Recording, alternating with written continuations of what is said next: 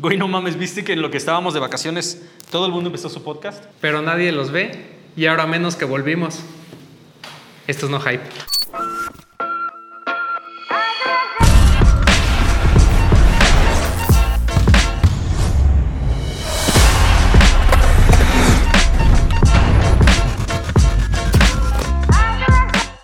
Primero, vamos, primero que nada, tenemos que darle un gran shout out a Cerveza Minerva, güey, por estarnos dando pilas para grabar este pinche podcast en sábado por la mañana, güey.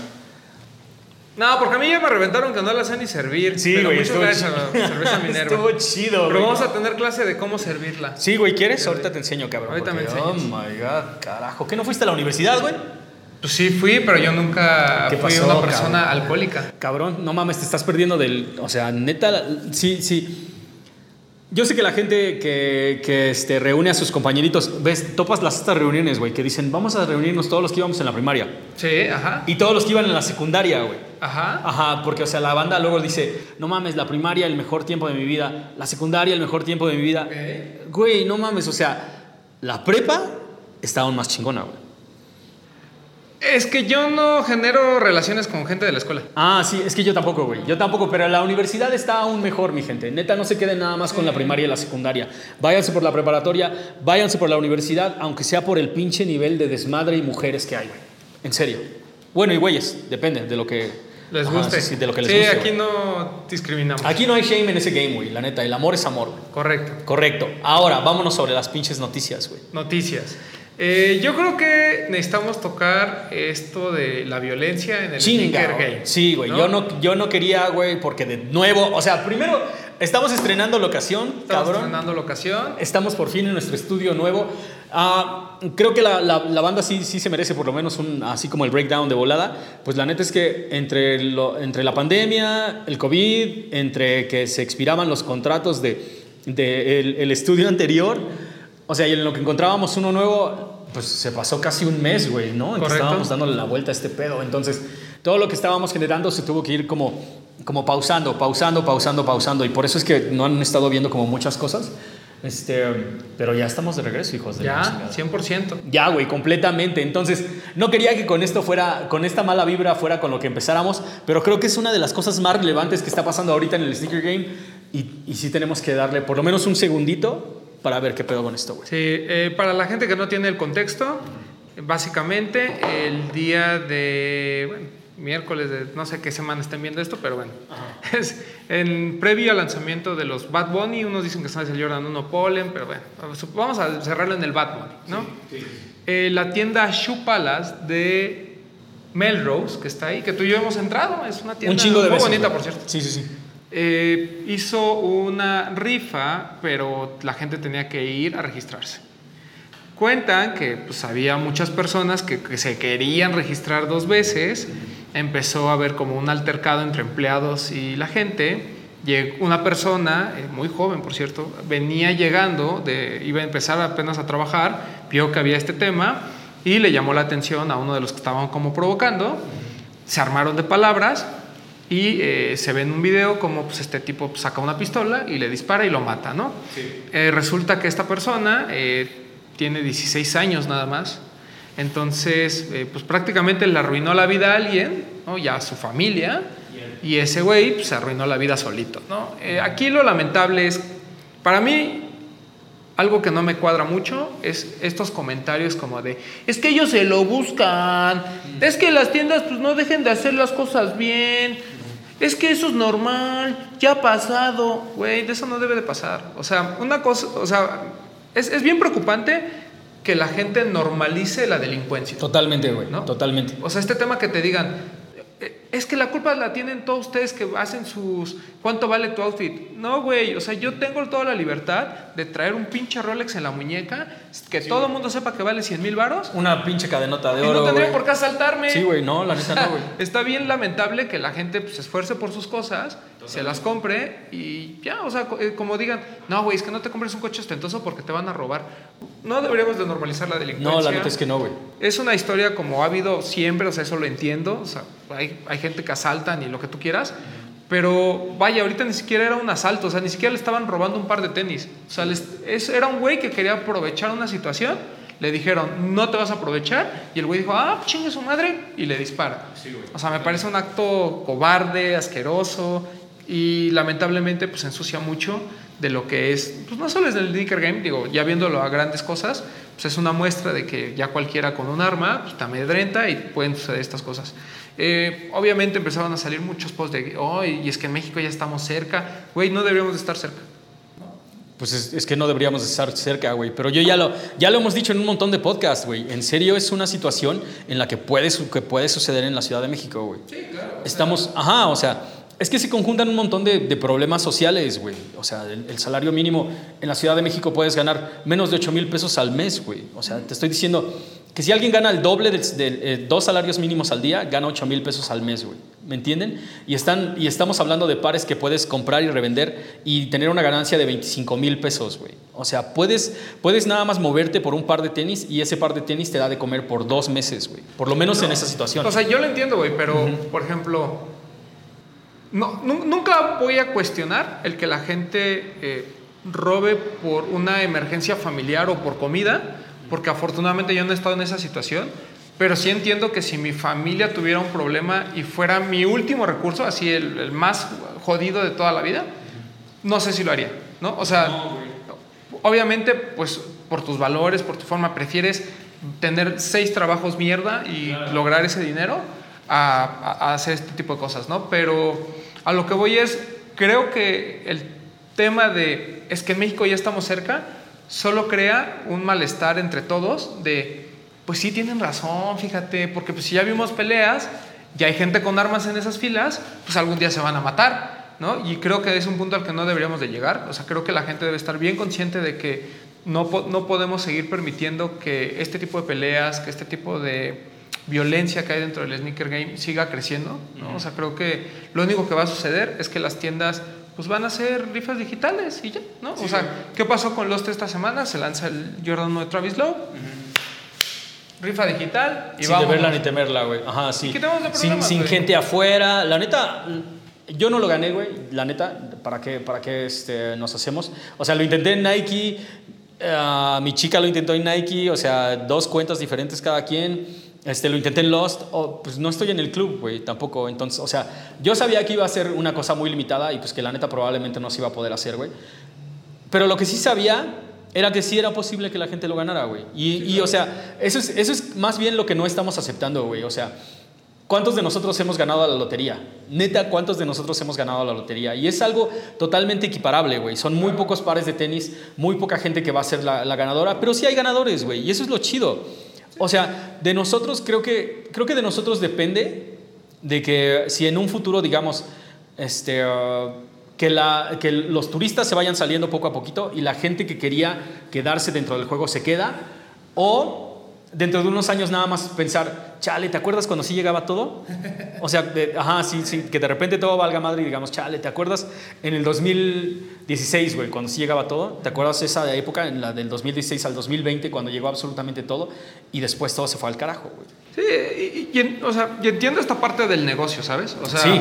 eh, máximo respeto a la gente de la reventa y demás, pero creo que ya también se nos está saliendo de las manos este tema de generar en la gente una necesidad de algo que no lo tiene, ¿no? Totalmente. Que es el, hype. Eh, eh, es decir, o sea, todo el mundo quiere el Jordan 1 de Travis. Sí, es un par muy bonito, está increíble y lo que ustedes quieran, pero pues, mientras unos lo ven como una pieza de colección, hay gente que lo ve como 25 mil pesos fácil. Sí, en corto, güey. Entonces, Entiendo la situación, entiendo que eh, tampoco la economía del país está como para decir, no, güey, pues no te esfuerces, pero ya este tema de, de, violentar una situación solo por el hecho de tener ventajas sobre alguien más, es, eh, me, me, parece totalmente ridículo, ¿no? O sea, yo, yo puedo entender que a la gente le caiga mal, ¿no? Y, y que me miente la madre en el YouTube, eso es normal, ¿no? Ajá, sí, este, sí. Gracias. Ajá.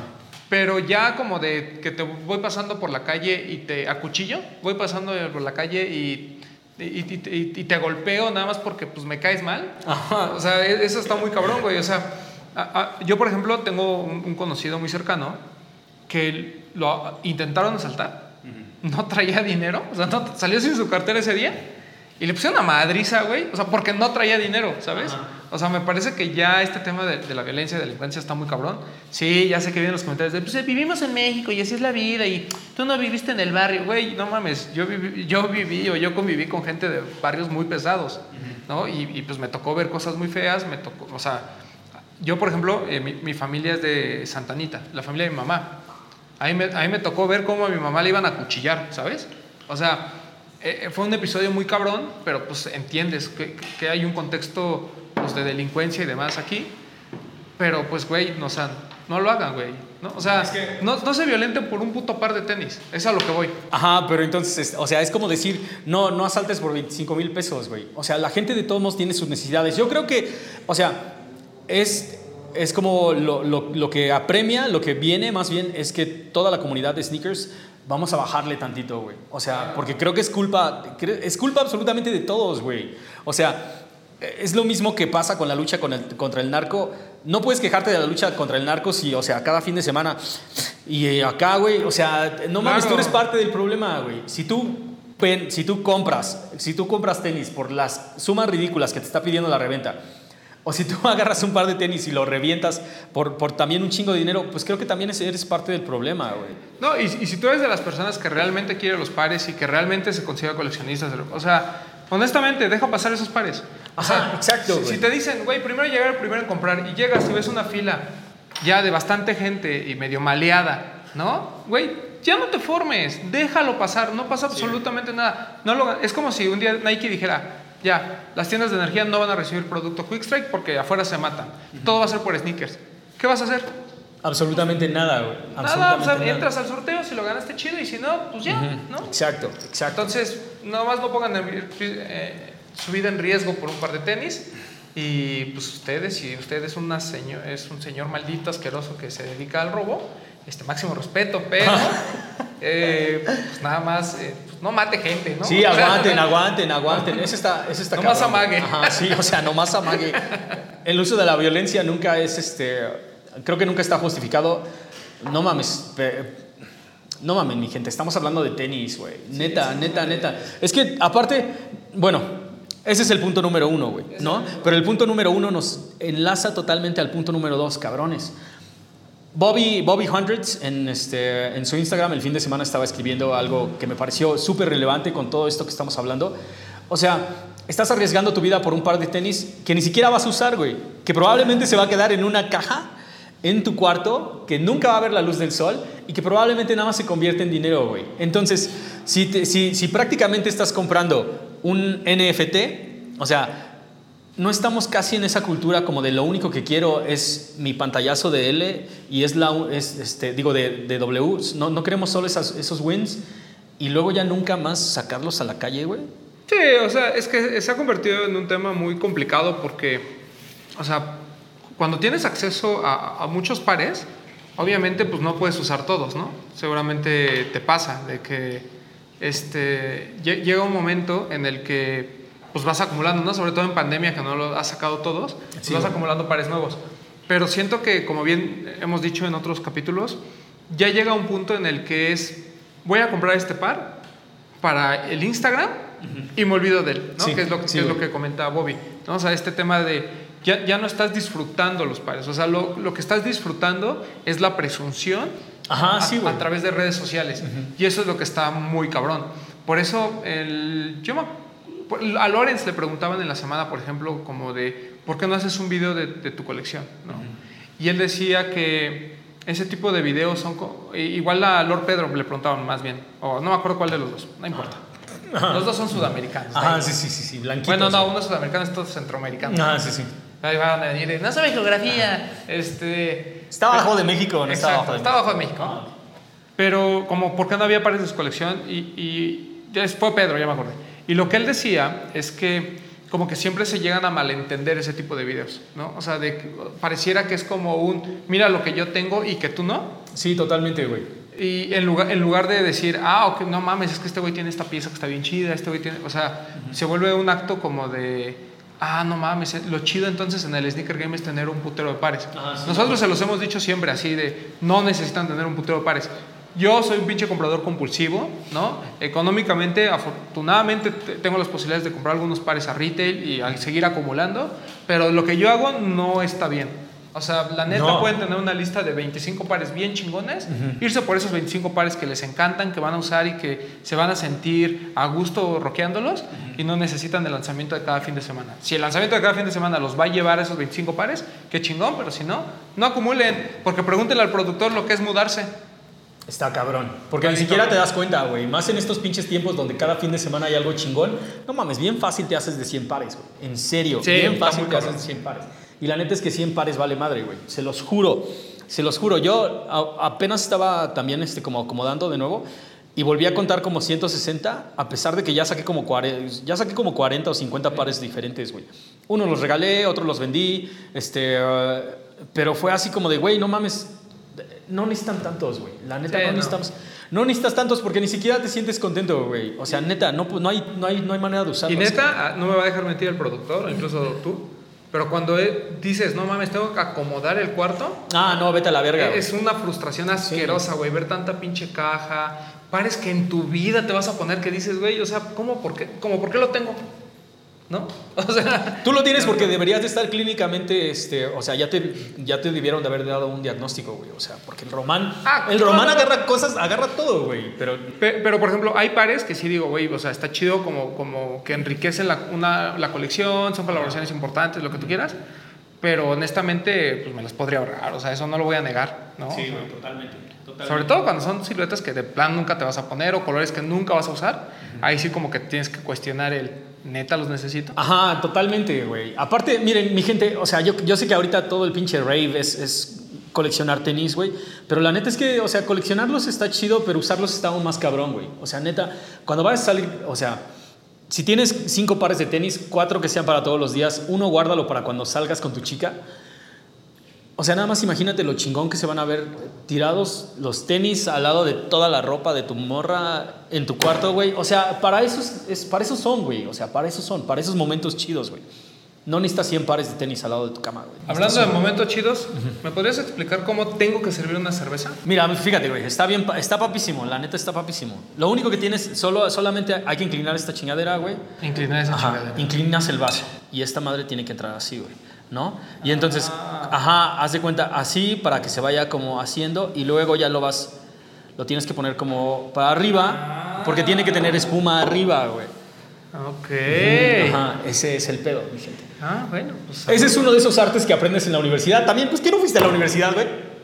pues sí, güey, pero pues no iba de alcohólico. Es una de las cosas que tiene que aprender mi gente. Este, servir una cerveza y destapar una caguama con lo que tengan en la mano, güey. Porque créanme, créanme, créanme, me, me conflictúa bastante.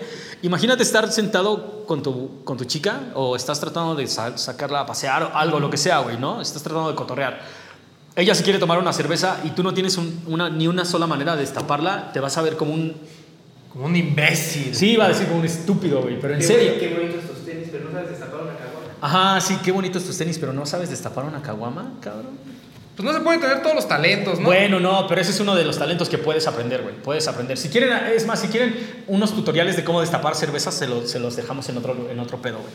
Pero a ver, entonces, ok, este fin de semana estuvo, estuvo cabrón. Ah, aparte, el lanzamiento del Bad Bunny negro, güey. Sí, el... creo que va a haber muchos pares. o Parece, sea, parece que va a haber muchos Para pares. cuando ustedes estén viendo esto, ya supieron si ganaron o no. Sí. Pero hubo muchos pares, o sea, no fue un par tan limitado como el rosa o el café. Que ya lo veíamos venir, ¿no? El café fue extremadamente limitado, el rosa Extremadamente. ya hubo un poquito más. Y de este negro se fue así de, déjense venir. Lo que me parece muy, como, muy padre es todas las historias alrededor de, de lo que está haciendo con Bad Bunny. O sea, no solo es, está voy a lanzar el par y ahí pélense por él, No. sino también este storytelling de lo del regreso a clases. Está bien chido, ¿no? O sea, la, la verdad es que siempre, al menos yo, siempre digo, ok, el regreso a clases, eh, tenis blancos, ¿no? Y ahora es un pues, regreso a clases, tenis negros. Tenis ¿no? negros, güey. Y todo este storytelling alrededor es, es, es muy padre, o sea, siento que Adidas ha puesto este empeño en las colaboraciones con Bad Bunny. Realmente, a pesar de que Bad Bunny yo no lo considero un referente del sneaker game como tal, creo que han sabido llevarlo a que lo no, no, voy a decir a que lo sea, sino a que haga sentido todos los lanzamientos que están haciendo. A mí me sorprende un chingo. eh, eh, A mí me sorprende un chingo primero que la gente se enoje por el nombre, güey, ¿no? O sea, te, te puede gustar o no te puede gustar la música de Bad Bunny, eso es completamente, o sea, eso es completamente aparte, güey. Los, los forums están hot, están bien cabrones. Sí, sí, sí. Y yo no sé, yo no sé, como dice Román, si él esté como realmente detrás de toda la parte del storytelling. Lo que sí sé es que, o sea, el vato es como el- uno de los artistas más grandes de este momento, es una pinche superestrella, te guste o no, no solamente de su género, sino también de la música pop. El cabrón está haciendo una colaboración con Adidas donde cada uno de los pares de tenis que van saliendo son completamente sold out porque están muy chingones. Y número tres, acaba de estar, ¿qué no es? Acaba de estar en, este, en la WWE. Sí.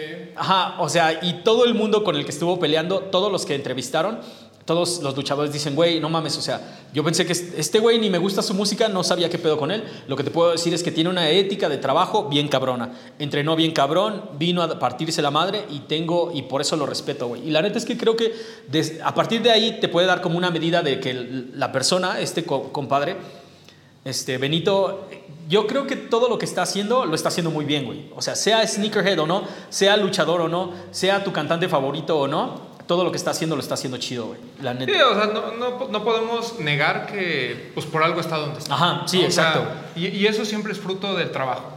Ha- ha- Hay mucha gente que lo ve muy fácil, ¿no? Así como de, por ejemplo, el otro día estábamos discutiendo este tema, ¿no? De eh, qué tan sencillo es, eh, por ejemplo, adquirir un par de tenis, ¿no? Y est- estaba esta discusión entre los bots y, y el generador de contenido.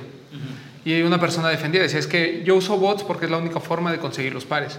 Digo, yo respeto, ¿eh? o sea, por mí cada quien haga lo que quiera para conseguir sus pares, mientras esté en el término de lo legal, hagan lo que quieran. Ah, Pero estaban eh, como discutiendo esto y decía, bueno, es que para ti es bien fácil porque pues tú, eh, la- las tiendas te consideran influencer y te guardan los pares.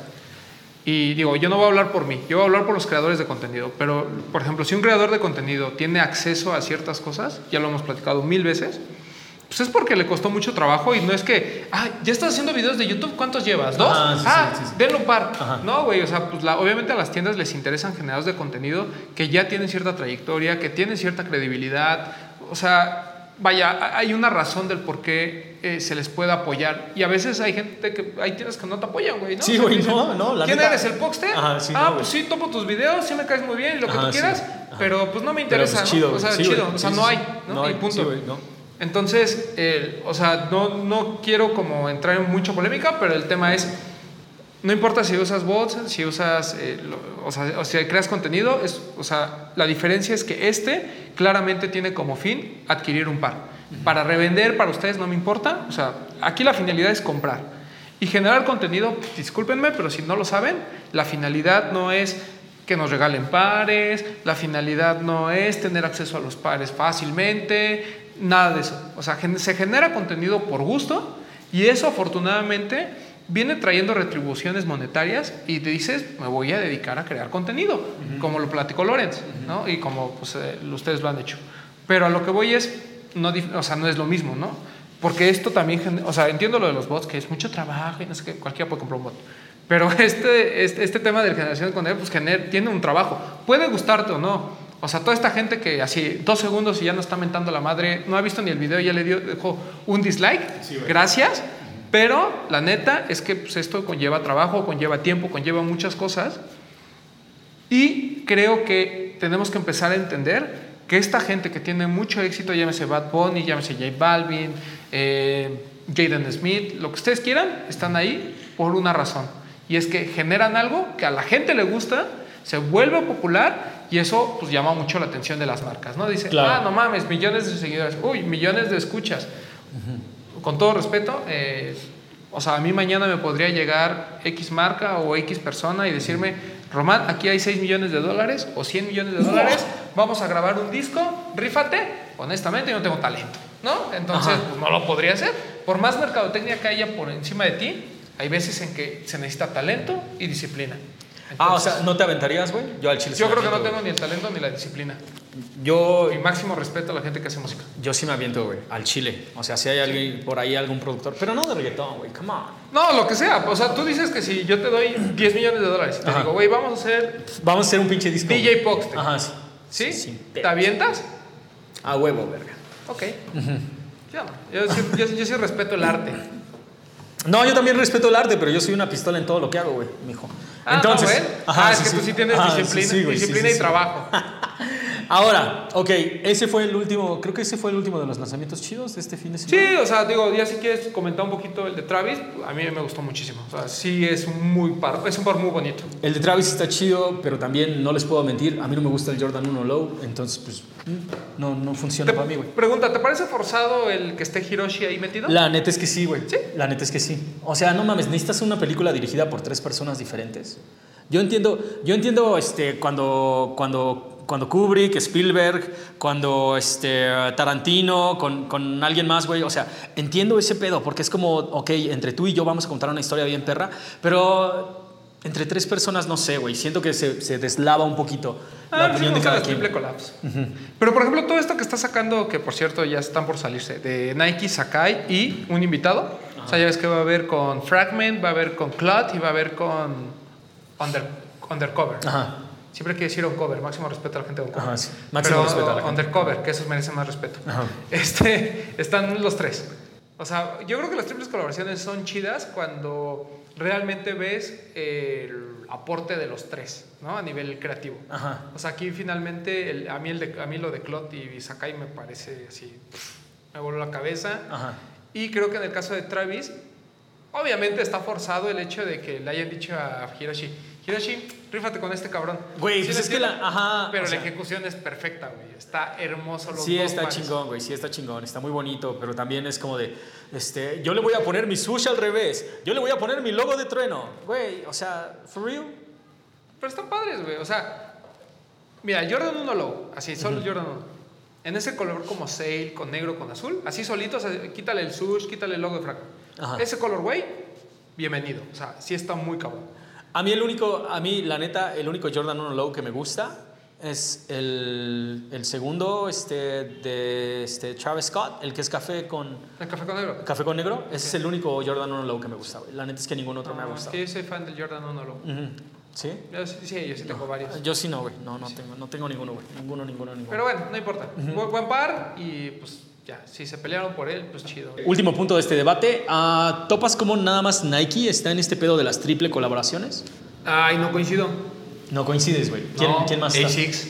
ASICS está. Ah, no mames. Sí, ASICS le mete también de todo a sus ensaladas. ASICS va Ajá. a ser lo de. Va, anunció lo de Kiko Kostalinov por Braindead. Que, ¿Sabes cuál? Ajá, ¿sabes cuál es el pedo? O sea, aun cuando son equipos diferentes, ahí sí se ve algo, güey. O sea, Sí, claro, no, sí eso te está, está- no está mames. muy cabrón. exactamente, Está muy exactamente, güey, no un par de tenis es esto y otro par de tenis es, es otra cosa. O sea, eso sí es una historia bien contada entre dos personas diferentes, güey.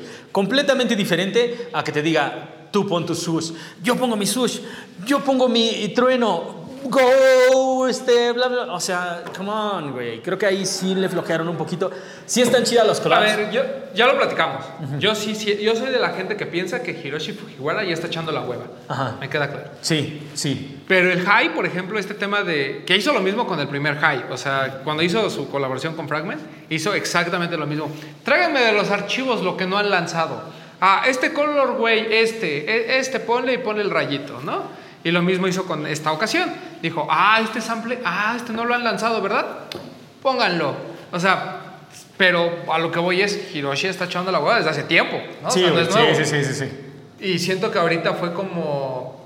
Como darle credibilidad de alguna forma. es como tú cuando vas a podcast que no te tendrían por qué invitar. Ah, sí. Así es como nomás darle credibilidad. Ajá, sí, ¿sabes? sí, sí, sí, sí, sí, como de vas, güey, mira, te estoy Exacto. aventando la cereza. Pero creo, es que, o sea, como parte de un storytelling, me late ese pedo, porque imagínate esa, esa onda, güey. Hiroshi tiene el poder como para ir a los archivos de Nike y decir, enséñame todo lo que Ah, no has claro, sacado, güey. claro, claro. Y de ahí vamos a ojear y decir, ah, no mames, este está chido, güey, ¿qué les parece si lo hacemos?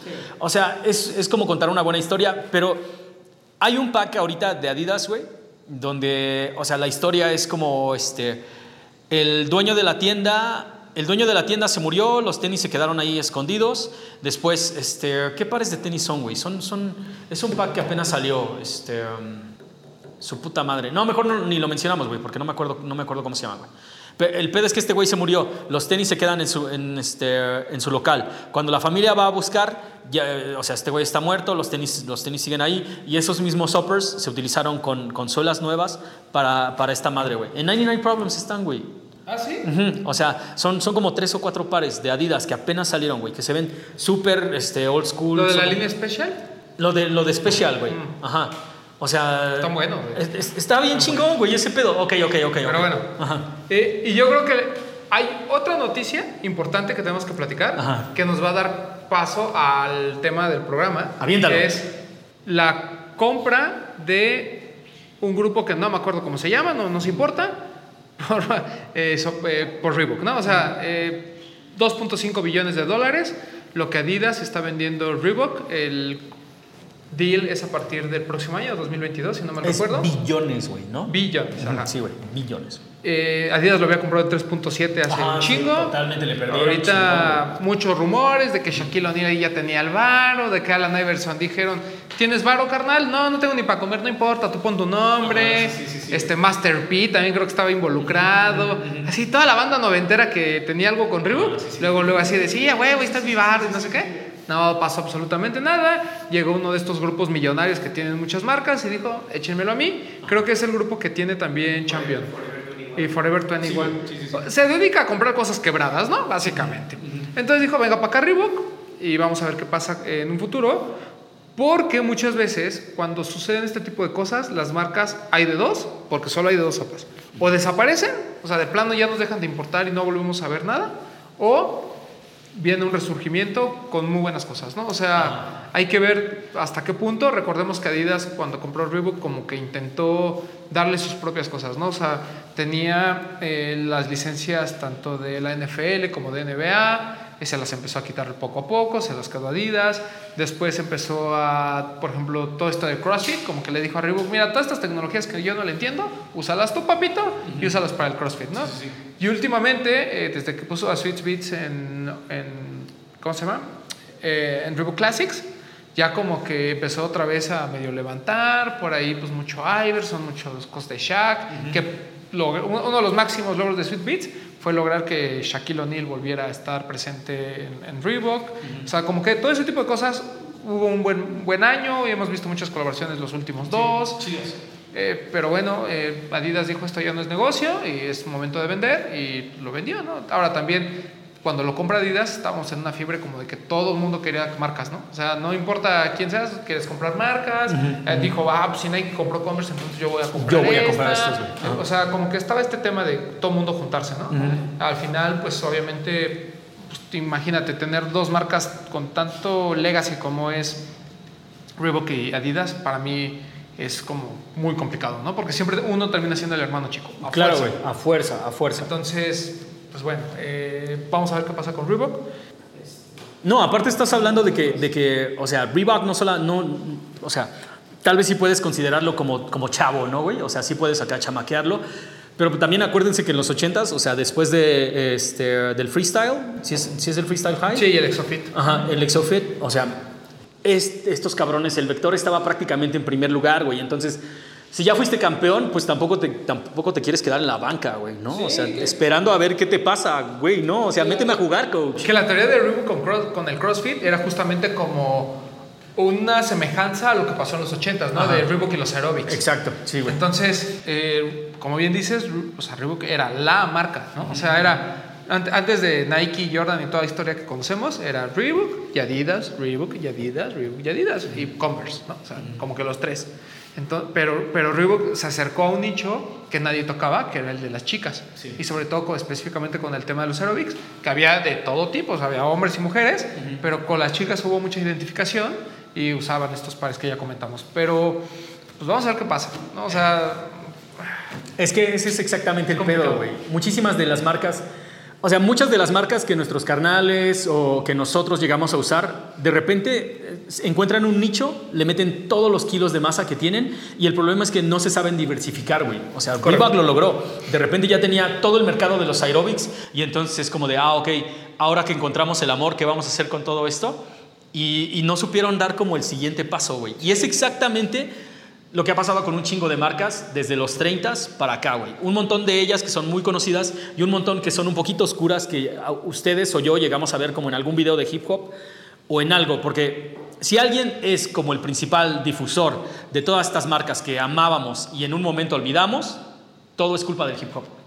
Sí, sí, la, la música tiene mucho que ver, ¿no? O sea, eh, lo que sucedía, na- nada más como para que todo el mundo también tenga como cierta referencia, en los 80s, cuando el básquetbol se convierte muy popular y todo el mundo dijo, ah, los tenis de básquetbol son la onda, de ahí empezaron a surgir muchas marcas como una alternativa porque los pares de básquetbol para la época eran muy caros, ¿no? Estamos hablando de los Jordans y los Pippens y todo eso. Entonces, entre los 80s y los 90s hubo un sinfín de marcas que empezaron a sacar su- sus líneas de tenis, que es un movimiento muy similar a lo que estamos viendo hoy, ¿no? Como que hoy todo mundo quiere un par de tenis en- en- dentro de sus categorías, nomás que en ese momento eran como marcas muy deportivas porque, repetimos, casi todo está enfocado al performance. Y por el otro lado, al día de hoy, pues todo está hacia el sportswear, ¿no? O sea, como las marcas de lujo quieren su línea de tenis. Entonces, eh, los 80s y 90s fueron como un episodio eh, de mucha bonanza para el sneaker game. Cabrón. ¿no? De ahí salieron muchos clásicos, pero sobre todo marcas que hoy en día eh, creo que para nosotros tienen un tema nostálgico, pero para la chaviza pues van a decir, nada mames, ¿y eso qué es, tío Pote? Totalmente. Pero es que aquí eh, también hay que ponernos un poquito en el contexto, güey. No solamente, no solamente fue como este, el resurgimiento de un montón de marcas diferentes, porque el mercado lo estaba dictando así, sino también porque el hip hop estaba, estaba haciendo que todos por fin nos preocupáramos por qué traías en las patas. Correcto. O sea, hasta antes había sido como de, hey, güey, no mames, no ando descalzo, entonces estoy fresh. Y después de estos güeyes, justo en la década de los ochentas, todo el pedo era, ah, ok, sí bailas chido y sí te ves fresco, pero déjame ver qué traes en los pies, güey, ¿no? O sea, y, y es por eso que todo el mundo quería algo diferente. Pasa lo mismo, pasa lo mismo que pasa aquí, güey. Fin de semana sale el polen. ¿Qué pasa en la semana? Polen por todos lados, güey. Absolutamente todos, o sea, pasa. Y entonces lo, lo que no querían todos estos güeyes era así como de, ah, pues no mames, o sea, tu juego de Jordan 1 me aburre, güey. Yo estoy en este pedo de Diadora, güey, ¿no? Porque eran pares de tenis que eran muchísimo más difíciles de conseguir, más caros, güey, y que te separaban completamente del resto. Porque, o sea, yo no traía un par de Jordan 1 en los pies, güey. Tra- Traía un N- N9000 y todo el mundo viéndome así como de, güey, ¿esos qué son? ¿Dónde se compran? ¿Dónde los conseguiste? Sí, e- ese tema de la diferenciación creo que era bien importante, ¿no? Sí, Porque güey. tú sabías que los raperos del momento o los artistas del momento tenían acceso al Jordan que quisiesen, ¿no? Que es como pasa hoy. Pero su trip era como de, ah, que está chido, pero que no cualquiera trae. ¿no? Eh, recordemos esa icónica portada de Tupac con unos fila Grand Hill. ¿no? Ajá, sí, Así güey. como de, pues, o sea, respeto a Grand Hill, ¿no? Y aparte, o sea, están bien chidos sus tenis, me voy a ponerme esos fila que pues, no me voy a poner Jordan que todo el East Coast trae. ¿no? Ajá, exactamente. O sea, también este tema como de diferenciarte, por ejemplo, este tema del East Coast, West Coast, de este, nosotros usamos este Cortés, pero entonces ustedes usan Reeboks, entonces ustedes, o sea, era, era como una situación bien, bien chida y como bien dices, había marcas que empiezan a surgir y que dicen, "Mm, está de moda el básquet, yo puedo hacer tenis de básquet, vamos a lanzarlos, ¿no? Totalmente. Y había cosas muy locas, pero justamente eso vamos a platicar. Primero vamos a, creo que la primera de las marcas que yo quería como, como discutir, y es, yo creo que es como el punto de salida de todo, güey. O sea, a partir de la avenida principal, donde ya viene navegando Converse, Adidas, Nike, o sea, la- las, las marcas chonchas de footwear, había una paralela que lentamente se iba como metiendo, güey, hacia esta, es como si, tal como si, tal cual fuera una rampa y fueran tomando como vuelo poco a poco, a poco, a poco. Y la primera de ellas es Keds, güey. Uf, Ajá. Keds, desde 1930, desde la década de los 30, empezaron a producir calzado de tenis. Y en, en el mismo pedo, o sea, hagan de cuenta, todos los que estaban desarrollando tenis en- de entre los 30s y los 60s, todos eran compañías que tenían que ver con, con este, el caucho. O sea, PF Flyers viene de, de Goodrich, los mismos tipos que hacen las llantas. Estos güeyes empezaron a hacer los tenis porque, o sea, era como de, güey, no mames, no hay más tecnología. El upper es pura lona. Abajo podemos usar nuestra tecnología, nuestras llantas para la suela y así vamos a rolar, güey. Entonces, ah, No, y, y, y Pro Keds era como la alternativa cool a Converse y a PF Flyers. ¿no? Totalmente. O sea, a- así es como empieza su, su historia. Y sobre todo tuvo un, un nicho muy particular con los niños. sí. ¿no? O sea, como que había de todas las tallas y, y para los niños era como cool traer sus Pro Keds. Totalmente. Y ah, no, y no solamente con los niños, también con las mujeres, güey. Sí. Y este es el mismo pedo de encontrar tu nicho y en algo que se ve, parece tan sencillo, como ofrecer un montón de colores, güey. O sea, Keds se empezó a vender así cabroncísimo, simplemente porque ofrecían combinaciones de colores para, para las chicas, güey. O sea, obviamente las chicas siempre han estado en un game muchísimo más elevado, güey. Tú quieres tenis blancos para ir a la escuela, tenis negros para cualquier otra cosa. Y las morras estaban buscando como, ah, ok, pues qué tal rojos, verdes, violetas, de todo. Entonces, Keds empezó a hacer simplemente cambiarle el color de la lona, tanto para las mujeres, tanto para el calzado de mujeres como para el de niños, y se volvió así, pum, instantáneo, güey. O sea, neta era como, tuvieron un boom cabroncísimo desde los 30 hasta los 60 y después simplemente seguían siendo lo que se vendía, pero, pero demográficamente solo en ciertos sectores. Se quedó muy, como, eh, como dicen, inner city, como en las grandes ciudades, en las partes bajas, en Chicago, güey, en Nueva York podías comprar Keds. La onda es que se fueron volviendo como de esos pares de tenis que puedes encontrar en la tienda de mamá y papá. O sea, era fácil distribuirlos, era fácil de venderlos y ese fue el pedo en los ochentas. Nadie quería lo que estaba fácil de conseguir, güey. O sea, lo que todo el mundo podía comprar era lo que te hacía como de cringe, como, como, ay no, yo no quiero de esos porque todo el mundo trae Keds. Y en los ochentas fue completamente la muerte de estos güeyes. Sí, hasta principios de los 2000, ¿no? Que por ahí alguien del. ¿Cómo se llamaba tu amigo dueño de Rockefeller? Ajá, sí, este, Dame Dash. Dave Dash dijo un día. ¿Quién, quién es el dueño de Procats? Porque pues le quiero comprar la marca y aquí, aquí se va a revivir. Sí, sí, sí. Que, que es tu parte de lo que comentas, ¿no? Cómo el hip hop tiene mucha influencia. Este güey dijo, oigan, yo usaba esta marca bien chingona, la están vendiendo, la voy a comprar, ¿no? Y hay de hecho una colaboración que por cierto ahí tengo guardada, hasta ahorita la encontré, de Procats por Rockefeller. Es que, ajá, sí. um, hagan de cuenta que lo que Dame Dash hizo fue, obviamente, como les estoy diciendo, o sea, eran los, los tenis que te compraban de morro en Nueva York porque, pues, o sea, estaban súper baratos, güey. Entonces, eh, Dash los usaba de morro, compró la compañía y después usó la compañía para fabricar eh, sus, como sus propias siluetas y sus propias versiones para todos sus artistas de Rockefeller, güey. Por eso es que Rockefeller todos tenían un par de tenis, güey. Todos los que estaban en la disquera tenían su propio par de tenis. Y por ahí trataba como de hacer cosas diferentes, pero pues hagan de cuenta, o sea, si hablamos de artistas de los, de los 90, entre la década de 90 y 2000, Nueva York, a veces eran cosas bien de nicho, güey. Gente Sí, que nada más era como bien conocida en Manhattan, güey. O sea, si, si decimos French Montana, French Montana igual y a todo el mundo le gusta French Montana, güey, ¿no? O sea, tal vez alguien que sí lo conoce, que no lo conoce, pero hay un montón de estrellas que simplemente se quedan como estrellas del hood, güey, ¿no? Son estrellas del barrio de donde son.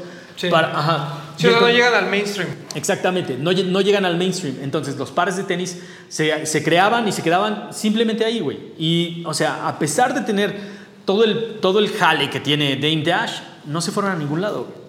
Sí, no, la verdad es que eh, lo que sucede con Procats es que mm, vivió en este momento complicado de la industria, ¿no? Sobre todo muchas ma- marcas que vamos a platicar mueren en- eh, a principios de los 2000. O sea, eh, cuando, cuando se retira Michael Jordan, empieza esta pregunta de ¿y ahora qué vamos a hacer? ¿no? Toda la industria. Y y vino una, una baja, ¿no? O sea, entre que las marcas estaban viendo hacia el futuro y empezaron a sacar siluetas muy futuristas y muy enfocadas en el, en el performance y en tratar de hacer como cosas muy diferentes a lo que tenía acostumbrada la gente. Entonces hubo mucha gente que dijo, híjole, carnal, yo no estoy mucho en tu pedo. Eh, muchas marcas empezaron a encarecerse muchísimo, ¿no? En, en un momento pues, en que la economía venía también hacia abajo. O sea, pasaron muchas cosas a principios de los 2000 que justamente no permite que eh, muchas marcas se mantengan, ¿no? Porque además pues ya se había perdido hasta cierto punto todo este hype ¿no? de, de- de los tenis como tal. ¿no? Entonces, eh, pues la gente empezó a mirar a las marcas de siempre y empezó a olvidar a todas estas que se quedaron en un chito, pero que hubo alguien que se le ocurrió revivirlas, ¿no? como fue el caso de Montage. Como, eh, es que sabes cuál es el pedo, o sea, revivir una marca de tenis, la neta es que yo creo que ya es casi un fit imposible, güey. O sea, realmente Sí. está, está muy cabrón. Creo que todos los que se murieron entre el 90 y el 2000, o sea, desaprovecharon completamente los últimos años, los últimos 20 años de cultura sneaker que ha pasado y realmente, o sea, la nostalgia obviamente vende, güey, ¿no? Jordan prácticamente nos tiene comiendo eso cada fin de semana, güey. Sin embargo, Jordan y Jordan Brand significan algo, güey. O sea, pero un par de LA Gears tal vez es una memoria que te quedó y de ahí no se va a mover. Sí, por ejemplo, eh, LA Gear, que los esfuerzos por revivirla han sido muchos. Incluso, ah, pues creo que Leyer también es dueña de la marca esta que compró. Sí, sí, sí, güey. Eh, porque hay una colaboración de Forever 21 por Leyer, que es muy buena, la verdad. La verdad sí estaba bien chida la ropa. Este, pero yo me acuerdo mucho, por ejemplo, yo compraba. Yo compraba mis tenis donde había más baratos, ¿no? Es la realidad. Pero me acuerdo que en Plaza Galerías, en la Galerías de las Estrellas, Ajá. antes de que todo el mundo fuera a poner sus manos y todo fuera este, esoterismo y cosas chinas, bueno, esa plaza tenía como dos boutiques muy chidas de, de sneakers. Y había una en la planta baja que era como más, como más este, ochentera, así ya sabes, de muchas luces y láseres y no sé qué. Y ahí vendían el Gear. Y ahí tuvieron, por ejemplo, el de Michael Jackson, ¿no? Que es una de las colaboraciones, yo creo que más importantes de la historia. De la historia, güey, de la historia. Que es a lo que vamos, ¿no? O sea, Sí. Michael Jackson, yo creo que, déjenme pensar, que pues un- si había grabado con Michael Jordan y lo que tú quieras, y trae sus Jordan Bordeaux y el rollo, yo pensaría que pues hubo un acercamiento por parte de Nike o de Jordan Brand, ¿no? Sí, güey. Eh, y terminó con el Year con unos tenis muy, pues, muy locos. Ok, empecemos, güey. Vamos, vamos, vamos a empezar. desde- Ajá, desde vamos a empezar. desde Ajá, arriba. Vamos desde arriba. LA Gear, marca, o sea, como lo, como lo dice el nombre, de Los Ángeles, 1979. Ahora, LA Gear, que, sí, ya para cuando llegó a México ya estaba como de un poquito de salida, pero desde 1979 estos güeyes estaban produciendo footwear. No solamente tenían en el, en el rooster, ahí en el equipo, a este, Olajuwon, Carl Malone, Michael fucking Jackson, güey. Ok, Ajá, ajá, que es que es la estrella, el dios del pop de que ha habido hasta ahorita, güey. O sea, realmente hablar de Michael Jackson, sí, a pesar de cualquier tipo de escándalo, de todos modos es, es otra pinche cosa, güey. Sí, no, este. Y ahorita comentas lo de Karl Malone, por ejemplo. El, ese exposure que tenías como marca en la NBA era bien importante. No, no importa quién tuvieras. O sea, así tuvieras al último de la banca de los Knicks. Era bien importante que tus pares de tenis estuvieran al menos dos segundos en la cancha. Claro. Y por ejemplo, gente como, como Karl Malone y como algunos otros hombres grandes nunca tuvieron este eh, seguimiento por parte de las, de las marcas grandes, sobre todo de Nike. O sea, Nike se concentró en los guardias y dijo: Yo quiero ver a los güeyes que brincan un chingo, ¿no? Y como que los hombres grandes siempre encontrabas muchas cosas, porque ahorita va a haber otra marca que también usaba nombres grandes, que ahorita vamos a platicar. Pero lo de Year con Karl Malone sí es un recuerdo que tengo aquí. Ah, sí, güey, no. Karim Abdul-Jabbar, este... Karim. Ajá, Karim, que Karim, no mames, o sea, ese güey estaba con Adidas, estaba con LA. Sí, estaba- ya fue como Ese güey estaba absolutamente épocas, con, con todo el mundo, güey. Ese güey estaba con todo el mundo. Wayne Gretzky y Joe Montana, güey. O sea, Wayne Gretzky. Wayne Gretzky. Wayne no es Gretzky. Wayne Gretzky, era el rockstar del hockey. del hockey. O sea, y ni siquiera este cabrón usaba, o sea, no- su en su deporte no tenían que estar los tenis presentes, güey. ¿Me entiendes? Pero todas las figuras ochenteras eran Sí. eh, prácticamente estrellas de cine, güey. Así, prácticamente Sí, estrellas sí, de cine. Y entonces, donde se tomaran la foto y los tenis lucieran, ahí era donde caía todo el pinche pedo, güey. ¿Sabes O sea, dónde había unos LA Year de Wayne Gretzky? ¿Dónde?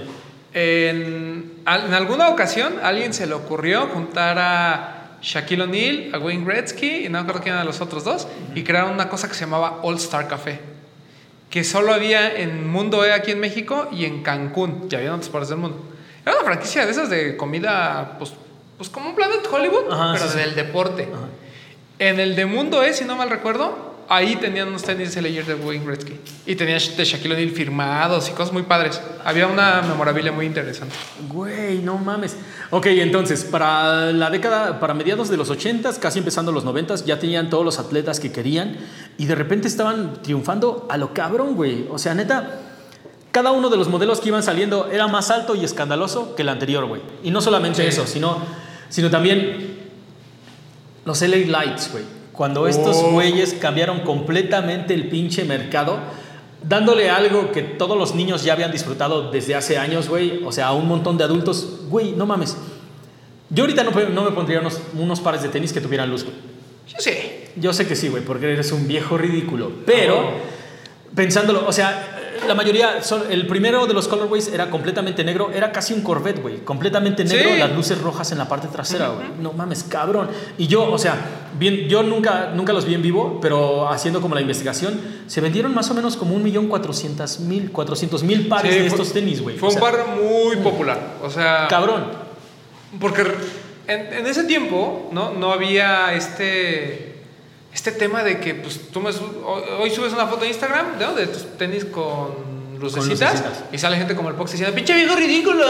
Y así, ¿no? Un chingo. En ese entonces a nadie le importaba. No. Tú los traías, traías las lucecitas y decían, ah, qué chistoso. Qué chistoso, güey. Ajá, o sea, era así, pero pues no escuchaba. O si te decían algo feo, pues no lo escuchabas. ¿no? Ajá, Porque sí, güey. no, se lo no, guardaban. Ajá, sí, sí, güey. Pero eh, ese, eh, los LED lights, por ejemplo, son algo que la marca, eh, bueno, o quien tenga hoy los derechos de la marca, lo intentó revivir, ¿no? O sea, por ejemplo, hoy en, en Payless Shoes, en Estados Unidos, tienes acceso a pares de Leyer. No mames, topen. Aquí es donde llegó- llegaron a México, güey. O sea, prácticamente con modelos de finales de los 80, es cuando modelos de finales de los 80 llegaron para principios de los 90 a la Ciudad de México, güey. Y se fue inundando todo, cabrón. O sea, la gente que, la gente que ahorita dice, no mames, yo tuve unos LA Gear, tuve unos LA Gear que tenían, que tenían la válvula o que tenían tal y tal, güey. O sea, como si tuvieran la tecnología más top. LA Gear eran notorios por copiarle un montón de cosas, absolutamente un montón de marcas, güey. Ah, claro. No de hecho, hay un, modelo de, hay un modelo de Leyer que era como Jordan similar. 4. No, ¿O ese cuál? no. No, no, era un modelo muy similar al que usaba Karim Abdul-Jabbar, o sea, de básquet. Pero me acuerdo, que, ¿te acuerdas del Converse Aero Jam? Sí, güey. ¿Sí? Sí, sí, sí, sí. Y te acuerdas que uno de sus colores más populares, eh, el- los colores negro con morado, los puso de moda. El, Sí. Los Converse Aero Jam con todos los Charlotte Hornets y demás. Ah, Pero el- hay un color particular que es blanco, negro, aqua y morado, ¿no? Los Sí, cuatro colores. sí, sí, sí. Había un color, había un, un LA Gear de estos de básquet con el mismo color blocking, idéntico, así, o sea, yo, yo no sabía cuál era uno y cuál otro. Ah, o sea, por la tapa que trae el Converse Air los identificabas, Ajá. pero conceptualmente eran muy similares. Sí, totalmente, güey. No solamente eso, tienen, o sea, tienen demandas de parte de la marca de Jordan, güey, porque hay, hay copias de Jordan 4 cabroncísimas, güey. Y luego también muchísima gente diciéndonos, cuando sacamos los episodios dedicados al, al, este, cualquier tipo de tecnología con pump, todos dicen, no mames, este, LA Gear sacó esa tecnología antes. Wrong, o sea, Ah. te equivocas completamente, güey. LA Gear se copió toda esa tecnología, güey. Sí. Pero eran esas épocas en las que sabes que, mira, saco mis tenis, los vendo, puedo roquear un par de meses. Cuando me manden la, la demanda de, de que ya no puedes, ok, ya, pum, pum, pum. Sí, Pero mi mientras ya moví, ya hice mi Ah, dinerito, güey. Es exactamente ese pinche pedo. Pero el LA Gear fue culpado de copiar un montón de tecnologías Claro. y de más bien de usurpar, güey. O sea, neta se llevaron un chingo de tecnología y fue exactamente ese pedo lo que los llevó para abajo, güey. O sea, yo creo que yo creo que LA Gear pudo haber hecho cosas más bien seguido como en su vena súper original, güey. No moverse de ahí y no empezar a copiar y creo que tal vez hubieran tenido un chance más cabrón, güey. Sí, además, o sea, el, el tema con LA Gear es que también se estancó, ¿no? O sea, quería hacer lo mismo con diferentes colores, ¿no? O Sí, sea, sí, güey. y, y recordemos que, volvemos a lo mismo, algo que mató a estas marcas fue el no quererse renovar, ¿no? El no seguir con el trend que todo el mundo estaba siguiendo por lo que ustedes quieran, por falta de creatividad, por guardar una esencia, o como lo quieran llamar. Al final, la gente en esa época estaba volteando a ver lo que seguía. O sea, eso de, me voy a comprar un Jordan retro, no existía. O sea, era, No, quiero el no Jordan mames. del año. No Ajá. me interesan los retros. O sea, ¿por qué voy a pagar por algo que ya no sirve? Totalmente, Yo güey. quiero rockear lo último, ¿no? Entonces, eh, estas marcas, pues, trataban de revivir y revivir lo mismo y no funcionaba.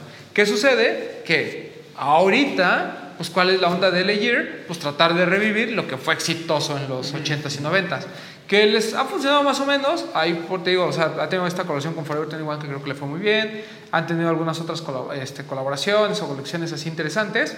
Pero, ¿qué es lo que pasa? Que cuando un- estos grupos fuertes compran la licencia, pues obviamente quieren atacar la parte nostálgica, pero no entienden que estas marcas para nosotros eran como la alternativa, así como de, no me alcanza para un Nike de 800 pesos, 600 pesos, me voy a comprar un LA Gear de 250 pesos y voy a sentir que estoy rockeando algo bien chingón, que no cualquiera tiene y en mi presupuesto, ¿no? No ibas a buscar el fake de Jordan. Sí, no, claro, güey, claro que algo no. así. No. Entonces, creo que ahorita lo que están intentando es hacer eso, pero con muy mala calidad, ofreciéndolo a precios ridículos, Sí. que tampoco atacan el nicho que, o al menos el nicho nostálgico, que dice, güey, yo pagaría por unos Gear de, no sé, la reedición de los de Karl Malone. Ajá, sí. Yo estaría dispuesto a comprarlos. No, totalmente, güey. Y la neta es que, o sea, es, es completamente ridículo la manera en que, en que estos güeyes quieren volver a la vida algo que, o sea, que ya dimos por muerto, güey.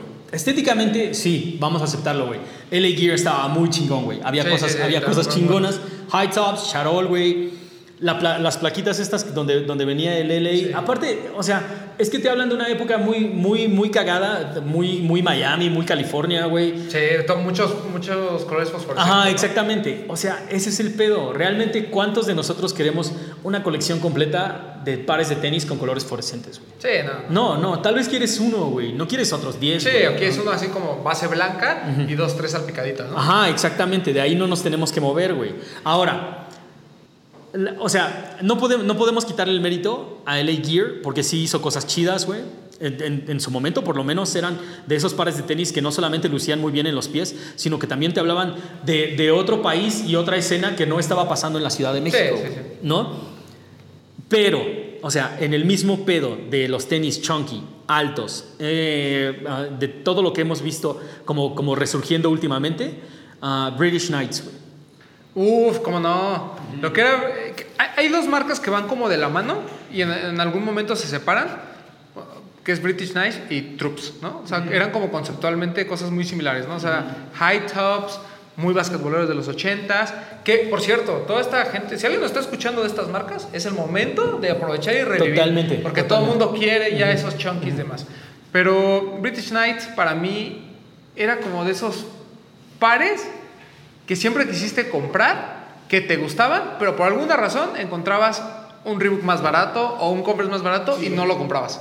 Totalmente. Es que era, eh, más bien, era como el look chido, pero al que todavía con el dinero que traías en la bolsa no le llegabas, güey. O sí, sea, exacto, es- porque British ah, no era barato. No, British Knights no solamente no era barato, es- surgió en 1983 como una marca de este, tenis casuales, pero, o sea, hagan de cuenta que todos los que estamos hablando, como que de alguna manera lo que trataban de hacer era meterse al mercado del básquetbol, güey. O sea, tal vez no, tal vez como LA Gear, que esté robando diferente tecnología y así, pero British Knights dijo en él, güey. O sea, estos son pares de tenis como, del, como de la cultura del hip hop para la cultura del hip hop, güey. Sí, el- y, además eh, lo, que, lo que intentó hacer British Knights en algún momento fue ahí sí diversificar, ¿no? De hecho, cuando salen los Mowaf y sale toda esta línea ECG de Nike, ellos intentan recrear algunas cosas. Por ahí hay un, eh, un British Knight que es completamente café, ¿no? Así una cosa espantosa, eh, de piel que se vea bien y con colores como morados, muy, muy similar a lo que hacía ICG, pero de una manera un poquito más burda, ¿no? O sea, menos, men- menos agradable a la vista, vamos a decirlo así.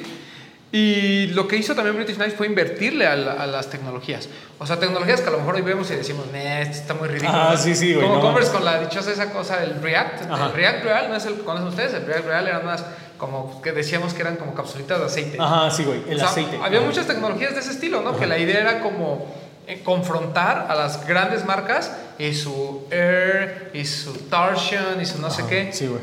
Pero el, el tema con British Knights es que lo intentaron de muchas formas, pero la marca se fue perdiendo. O sea, era, como bien dices, eran cosas que decías, güey, o sea, por lo que te pago a ti, puedo comprar un Adidas o un Converse en, en descuento, ¿no? Entonces, pues no le voy a entrar. No, el otro pedo que tenían, o sea, British Knights no solamente no estaba enfocado al deporte, estos güeyes sí estaban totalmente a la cultura del fresh, güey.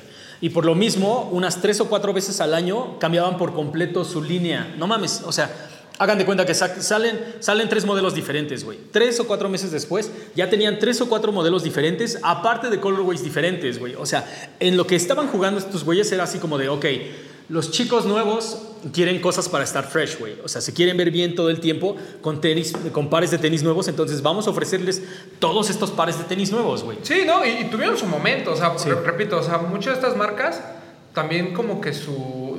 El único lugar en donde se veían, pues ahora eran en las canchas de básquetbol. Y por ejemplo, British Knights tuvo a Derrick Coleman, ¿no? Un jugador este, pues, regular, ¿no? O sea, de, pero que venía con un buen... eh, con, con mucho awareness de la universidad. O sea, era de esos jugadores que alguien dijo, no mames, el próximo Charles Barkley. Y obviamente pues nunca lo logró. Lo mismo que pasa con Zion, güey. Exacto, lo mismo que va a pasar con Zion. Ajá, Lo mismo que pasa con Zion. Pero Derrick Coleman eh, eh, fue un jugador importante en los 90, o al menos famosillo, y él fue uno de los pocos que utilizaba British Knights en el juego. El otro pedo, ahora, ¿por qué cayó British Knights, güey?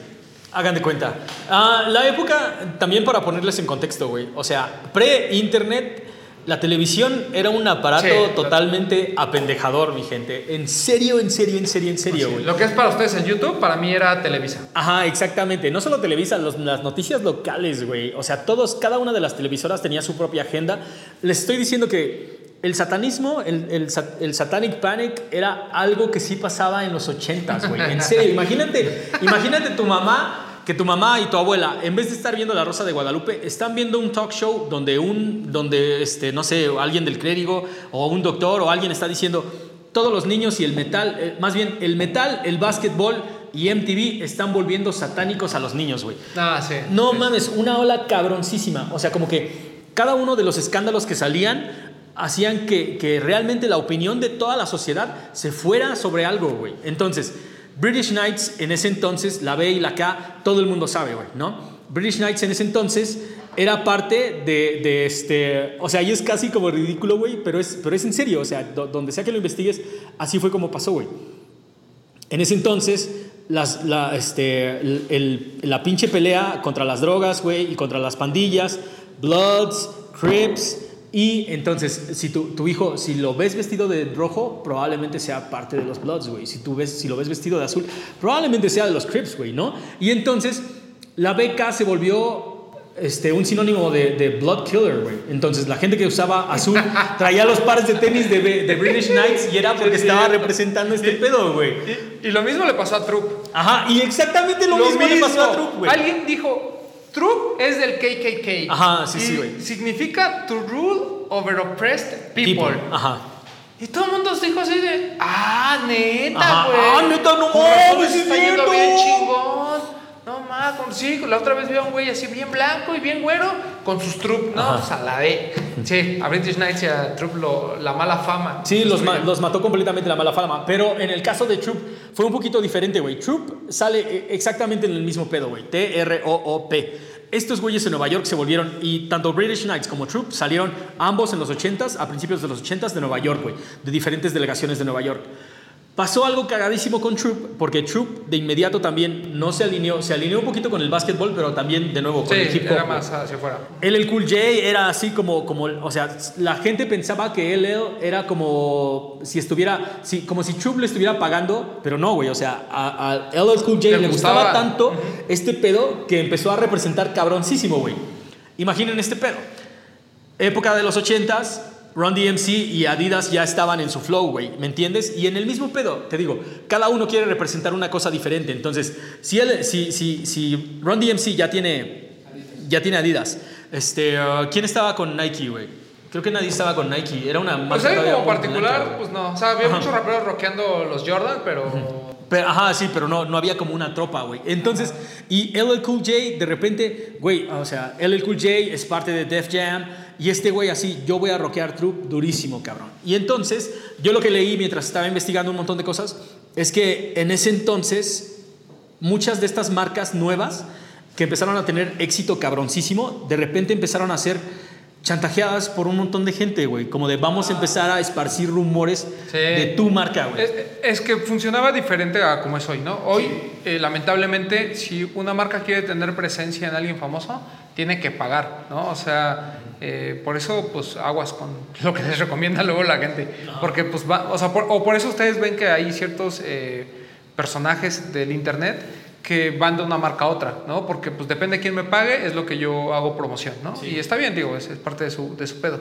Pero en ese entonces era todo realmente orgánico, o sea, lo de Adidas y, y Run DMC surge porque Run DMC le gustaba Adidas y lo utilizaba. Y lo mismo pasó con LL Cool J. LL Cool J, tanto a Troop como a Kangol, nos llevó hacia el... Ah, cabroncísimo, Porque. LL Cool Sí, J, sí. créanlo, ¿no? Era un sex symbol. Él, el Cool J, era como el Anderson Pack de, este, de esta época, güey. O sea, no mames, no solamente rapeaba, güey, o sea, tenía cosas así muy fly. Y aparte, me, me cagaba que eh, chequen entrevistas de ese güey. ¿Y por qué siempre se está lamiendo la boca, güey? O sea, dice dos, tres cosas y está... Porque está pensando en ti. No mames, what the fuck, güey, en serio. Pero él, él es una pinche estrella y se llevó no solamente a Troop, sino también Kangol, junto con un montón de raperos diferentes, como hasta arriba, güey, ¿no? Y, des- y, y el mismo, y fue este mismo cabrón, invitado una vez en un show de Oprah, donde, donde o sea, Oprah le tiró el, así como que le dijo, güey, no mames, ¿sabías que Troop es o sea, que el KKK es dueña de Troop y que en realidad se llama, la, o sea, el acrónimo es To Rule Over Oppressed People. Y o sea, LL en el show se quita la chamarra que trae y dice, no, pues a la verga esta pinche marca. Y pum, se acabó, güey. Se acabó. Ahí, ahí murió Troop, güey. Lamentablemente así vivían las marcas en ese entonces. Ajá, sí, la neta. Pe- Pero espera, ok, ok. Tal vez Troop tuvimos como, como un acercamiento ahí leve, güey, ¿no? O sea, tal, de, de todas las que Es habíamos como tú dicho. cuando vas a pedir favores a las esas de limpieza o cualquier otra. Ajá. Así dices, ay, uy, hay de ti donde no me regales porque voy digo que todo sale mal. Como tú, güey, no mames, yo no pido favores, güey. No es cierto, shout out a la gente, sh- shout out a la gente que ya sabe qué pedo, güey. Pero una de estas marcas, güey, que realmente así, o sea, de todo lo que hemos dicho, sí hay muchas que me gustaría ver, eh, tal vez no, pero una de las que realmente sí me rompe un poquito el corazón, güey, Pony. Pony es una ajá, sí, güey. historia Ajá, a ver, a ver. tristísima. ¿no? Sí, güey, totalmente. Eh, Pony surge en los 70s, pr- prácticamente a la par de Nike en el 72. Eh, neoyorquina, product of New York. Ajá, es lo Eh, mismo, igual que Panam, güey. Ajá, sí, sí. es así como Ah, de, sí. de- Era de estas marcas que neta la gente lo roqueaba porque les gustaba. Porque estaban, Porque estaban bien cool, güey. O sea, era. la, la neta, güey. Te sentías chido con tus pony, ¿no? E- el- la calidad era buena, las siluetas eran buenas. Tienen su momento NBA, como todas estas marcas, con Sputweb, ¿no? Con el City Wings. Y de ahí, ¡pum! ¿no? Todos para arriba, todos muchos dicen, es que el City Wings es un mock-up del... o es un... ¿Cómo les encanta? Un bootleg del Ajá, Jordan 1. ajá, sí, sí. Güey, no mames, si nunca han tenido un City Wings en las manos, cállense. Es una cosa diferente, güey. completamente No, diferentes. Neta, neta, neta. Los colorways se parecen, sí, güey, pero si lo ves en otro colorway, no se parecen. Bueno, el chiste es que eh, están los Pony City Wings. A Pony le empieza a ir bien. Tiene incluso una línea de runners, ¿no? Ahí muy casual, muy bonito. Bueno, en ese entonces recuerden que corríamos con, con chanclas, ¿no? Sí, con lo que fuera, güey. ajá. Ajá, sí, sí. Entonces, pues eran runners chidos. Y le va muy bien en los 80s, le va muy bien en los 90s todavía, pero de repente desaparece la marca. Se va al carajo totalmente y después a mediados de los 2000 la intentan revivir, eh, no les va bien. Después alguien, no sé en qué pinche cabeza, dijo, no mames, compren Pony y vamos a hacerlo una marca eh, high-end.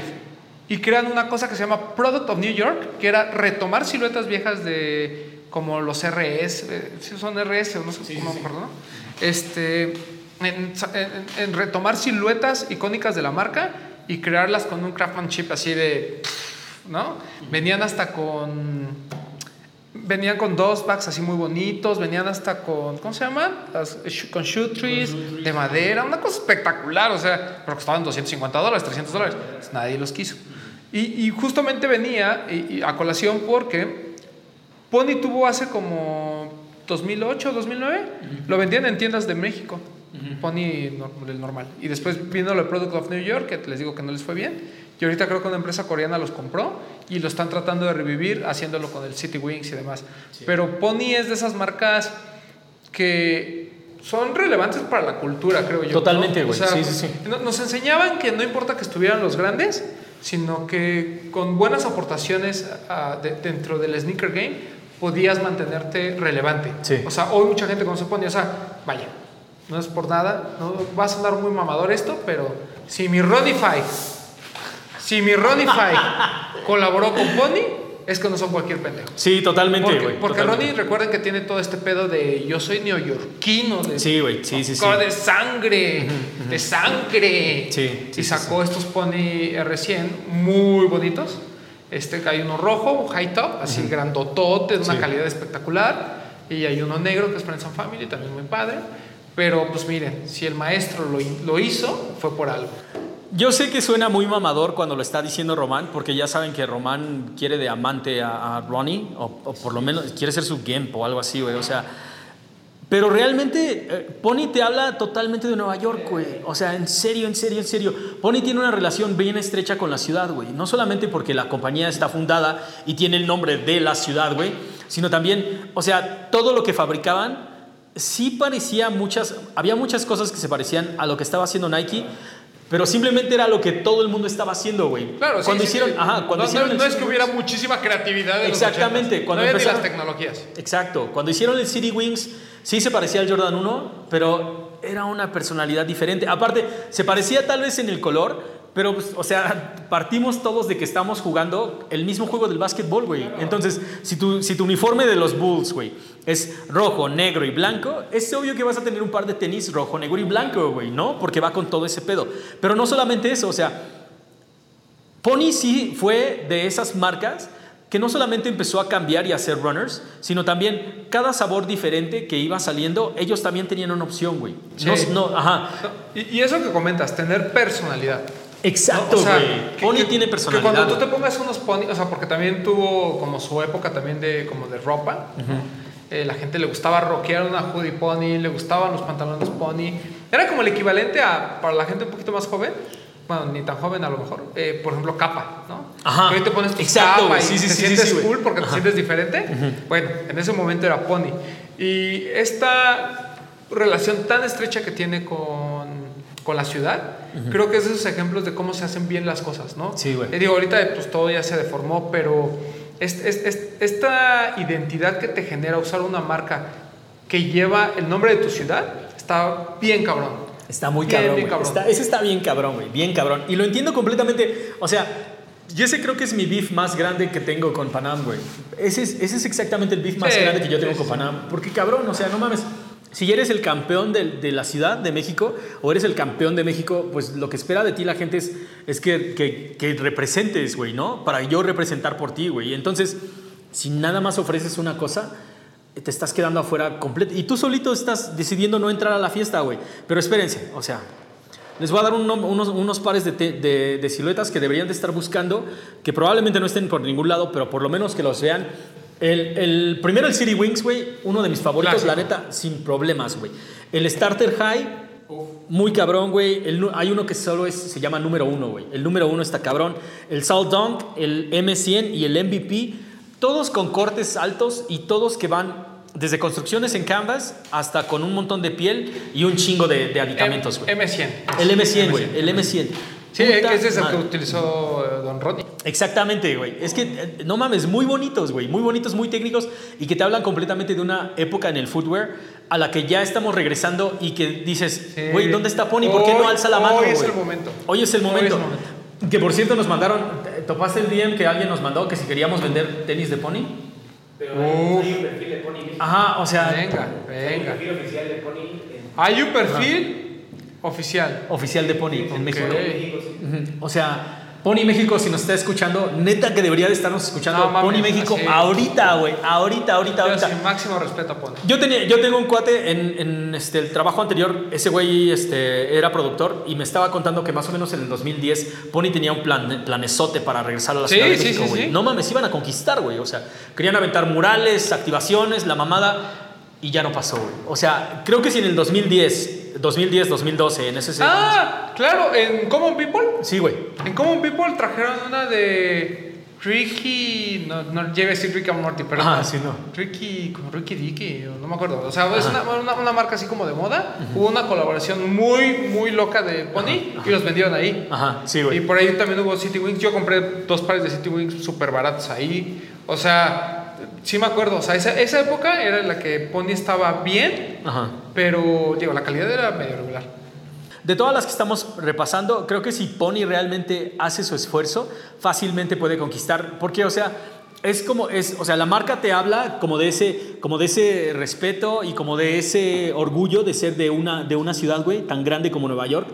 Que, que tiene paralelismos bien cabrones con la Ciudad de México, güey. En serio, yo creo que Pony sería como un pinche chingadazo si regresara nada más con esas que les dije, güey. O sea, ni siquiera es como de vamos No, a no inventar tienes otras que inventar pendejadas. todo el catálogo, No te sí. inventes nada, güey. Estas cinco pinches siluetas, por lo menos, por lo menos el, el, el M100, el, el City Wings, el Dunk, güey, digo, digo, el, es- el, este, ah, espérate, déjame ver cómo se llama. Por lo menos estos, güey, neta, no, no necesitas nada más, güey. El. El Salt Dunk, güey. Salta. Ajá. D, Ricky es la marca. D. Enrique, güey. D and Ricky. Sí, y, y el- de hecho, o sea, en- es que no me acuerdo qué tienda era la de la Roma que también tenía un buen de ponis. Así tenía recién, sí, llegaron así a, a descuentos. Incluso yo veía gente utilizando los pony, güey, y me parecía como cool. Pero el problema es que les quisieron revivir en una época en la que las marcas estaban apostando por la simplicidad, ¿no? O sea, el tener calcetín con suela, sin albur, el tener un calcetín eh, Eso iba a ser el tope, ¿no? O sea, que, que tu rush y que tu no sé qué y así. O sea, y estos pares pues se quedaban grandes, porque empezaba la época de los skinny jeans, ¿no? La gente ya no usaba tenis tan toscos. Digo, ahorita hay gente ridícula como Bretón que pues, se pone pues, tenis chonchos con skinny jeans, pues es otra historia. Máximo respeto a- al Bretón, güey, que estamos ahí Sí. corriendo. Vientos, Bretón. Ay, sí, córrete en él. Ajá. Pero el tema era como que les tocó esta época en la que pues no me interesa esa moda, ¿sabes? Sí, güey, totalmente. Y, y se perdieron, pero este intento de regresar a... Yo, yo estuve bien tentado en eBay, todavía los encuentran, algunos pares de estos de Product of New York. Eh, yo estuve bien tentado a comprarlos porque la calidad sí se veía muy cabrona. Y si eran apenas cerquita a lo que hizo, hicieron con est- estaba muy chido. Pero pues, te digo, también ese proyecto se murió luego, luego. Sí. Y ahorita lo están tratando de revivir. Te- no, no sé qué empresa los compró, creo que es una coreana. Y pues vamos a ver qué pasa con, con Pony, pero totalmente de acuerdo. O sea, es de esas que sí te pegan en el, en el Sí, güey, yo espero, yo espero la neta que Pony sí haga lo propio y que la neta se ponga las pilas y ahorita, güey. Creo que Sí. de todas las que hemos dicho, porque, o sea, LA Gear ahorita mismo está intentando regresar al Sí, mercado. y British Knights. Ajá, también. British Knights también, güey. Pero también es como de, ah, sí, no sé, güey. O sea, no, creo que no hay, no hay como ese lazo tan fuerte. Pero creo que con Pony sí, güey. Pony sí Deben de sacar un troop KKK, chingue su madre. Chingue su- ah, Completamente todo, blanco. Todo blanco y que blanco. la lengüeta sea el hoodie, güey. Así. Ándale, sí, sí. ándale, ándale. La O y la O, no mames, cabroncísimo, ¿Te güey. acuerdas lo que intentó hacer este Jeremy Scott? Ah, el que tiene la. Güey, cosa esa. el que tiene la. Ajá, sí, la esposa, güey. Ándale, De- de- de- ese, ajá, sí. ese de, un troop así. Hijo de la chingada. Güey, no mames. Todo, todo, todo negro.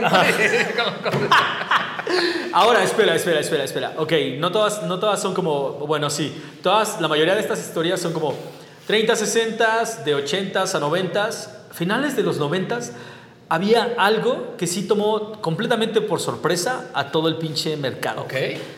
Dada Supreme. papá. No mames. No mames, no mames. Quiero Dada unos Supreme, güey. Quiero unos C-Dubs. Ya, yo tenía unos C-Dubs. Eh, que chingue su madre Jason Powers. Creo que a él se los terminé vendiendo. Dada Supreme. Dada llega en un momento en la que el hip hop ya se había apoderado por completo. Por completo, del, el hip hop y el básquetbol eran así, Sí, güey, así. y- pero el hip hop ya estaba en una, en una etapa ya mainstream. Sí, güey, O sea, sí, ya no era el hip hop de, este, de bandas, ni de, este, ni de crews, ni de solo para gente afroamericana. Ya era el hip hop de las masas. De las masas. Todo el mundo escuchaba hip hop. Dada Supreme tiene un momento icónico en la historia de la NBA, cuando Chris Webber, ¿no? que anduvo en todas las marcas, dijo un día, me voy a poner estas cosas que son completamente plateadas, parecían un espejo impresionante, y se los ponen en un momento en el que también ya las televisoras tenían su kicks cam, ¿no? O sea, era así como de All Star Game y todos sabían Sí, qué sí, sí. par tenían. Ese de Chris Webber rompió, iba a decir rompió el internet, no me acuerdo si todavía ya había, pero lo que sí me acuerdo es que a todos los aficionados del básquetbol dijimos, güey, qué vergas trae ¿Qué chingados es quiero". eso, güey? Sí, no, no mames. Una Yo- cosa cabrona. Yo compré los míos en Meave, pero eran negros, eran negros con, con, la- con los laterales plateados. Ajá. Pero sí estaban muy de a volumen, no, volumen, volumen cabroncísimo, güey. Es, es un par espectacular. Ya después vinieron ridiculeces como los de la Trace Sprewell de los de los Come on, a mí, no mames. la- ese de Latrell Sprewell, güey. Sí. eh, Ese, no mames, güey. Yo soy fan de la Trace Sprewell como jugador y de Chris Webber mucho más. Es así como pues, un semidios para Sí, sí, mí. sí, sí, sí. Pero no, a mí, los de, a mí esos no, nunca, me, nunca me hablaron. Ok, ok, ok. Vamos, vamos nada más Pero sobre, sobre el contexto de este pedo, rápido, güey. Surgió en los noventas, ¿verdad? Ajá, surgió, sí, surgió en los noventas, güey. Hagan de cuenta, de repente la NBA empezó a cambiar de personalidad bien rápido, güey. Sí. O sea, cada temporada tenía un jugador nuevo que traía un sabor nuevo y era así como de, ay, güey, ahora nos vamos a vestir así. Va, güey, vamos a ver qué pedo. Entonces, o sea, el maestro Iverson, ah, o sea, desde ahí tienes que decir, Allen Iverson cambió por completo cómo te vestías y cómo es que a- esa relación entre el hip hop, la calle y la cancha se volvió así, güey. Todo Sí. era, pum, era Claro. parte del mismo paquete, güey. Y entonces, de repente los jerseys eran más grandes, güey. Las pinches bermudas que te llegaban casi a los tobillos. No mames, no había ni separación en las piernas, cabrón. Es- eh, eh, Estaba chingón vestirte como jugabas en la duela. Exactamente, güey, exactamente. Así, sí, intentar vestirte como te jugabas en la duela, en la cancha de la calle, en la pinche escuela, güey. Por eso es que mucha gente, mucha gente dice, wow, no mames, fear of God, esto y esto. Pero en realidad, eh, o sea, platicas, si platicas con, con Jerry, esa es la inspiración de donde es, él tomó todo, Sí, güey. claro. Ajá, o sea, la estética noventera del hip hop y el básquetbol, güey. Esa combinación como de pants.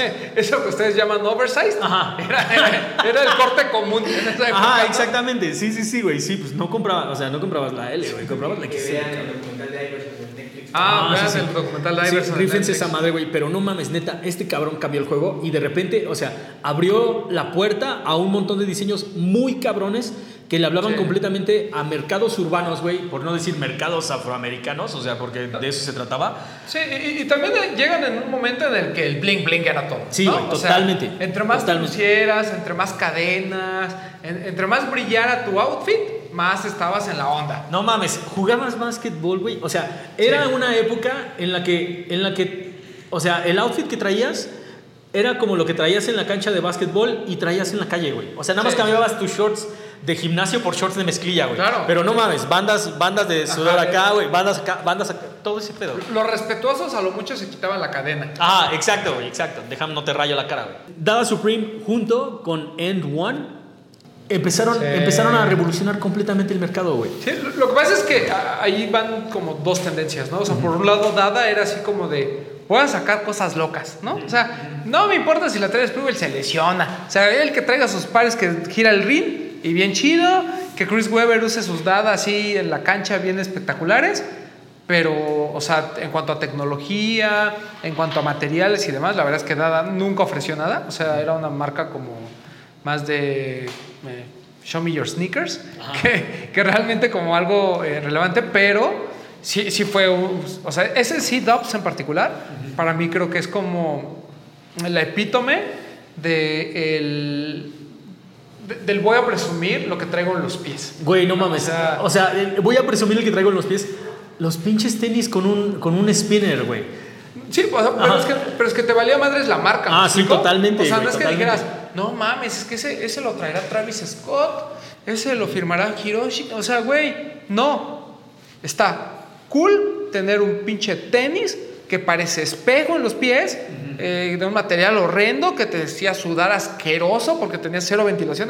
Yo jugaba en esas madres, y, y no voy a decir que fue lo peor que me ha pasado en la vida, pero sí eran muy incómodos. Y de repente, o sea, volteaste a ver una marca que en su vida hubiera tenido otro momento. eh, Fue un one hit wonder, por, así decirlo.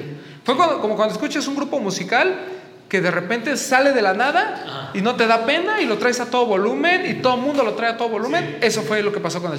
Ese, sí, güey, totalmente. Creo que, creo que, este, um, o sea, es que la gente, neta, tienen, tienen que entender este pinche pedo. Un par de tenis con un, con un, este, ¿cómo, cómo se llaman los rims, güey? Con- Sí, este- los spinners. Ajá, sí, sí, con un spinner, güey. Un par de tenis que tenían spinners, es- pero ¿cómo se llaman en español, güey? Spinners.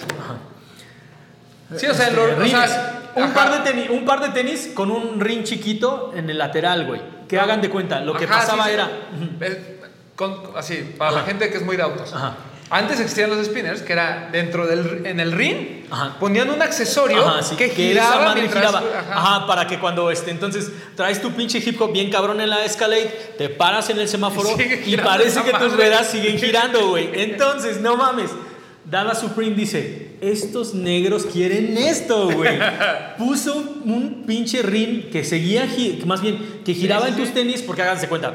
O sea, la acción de la acción de la gira, la acción del giro comenzaba cuando tú pisabas y esa madre tenía una valvulita de aire y entonces el pinche aro daba vueltas, güey. No mames, estaba cabrón. Sí, ese creo que es el punto más alto entre la cultura del hip hop y el básquetbol. güey. Sí, o sea, porque además los dos jugadores, tanto Chris Webber como Latrell Sprewell, eran importantes no solo en la NBA, sino fuera de ella. O sea, digo, eh, a Chris Webber todos le mentamos la madre por lo que pasó con Michigan, pero, o sea, ese equipo de los Fab Five de Michigan viene del Hood. O sea, e- eran estrellas del barrio, ¿no?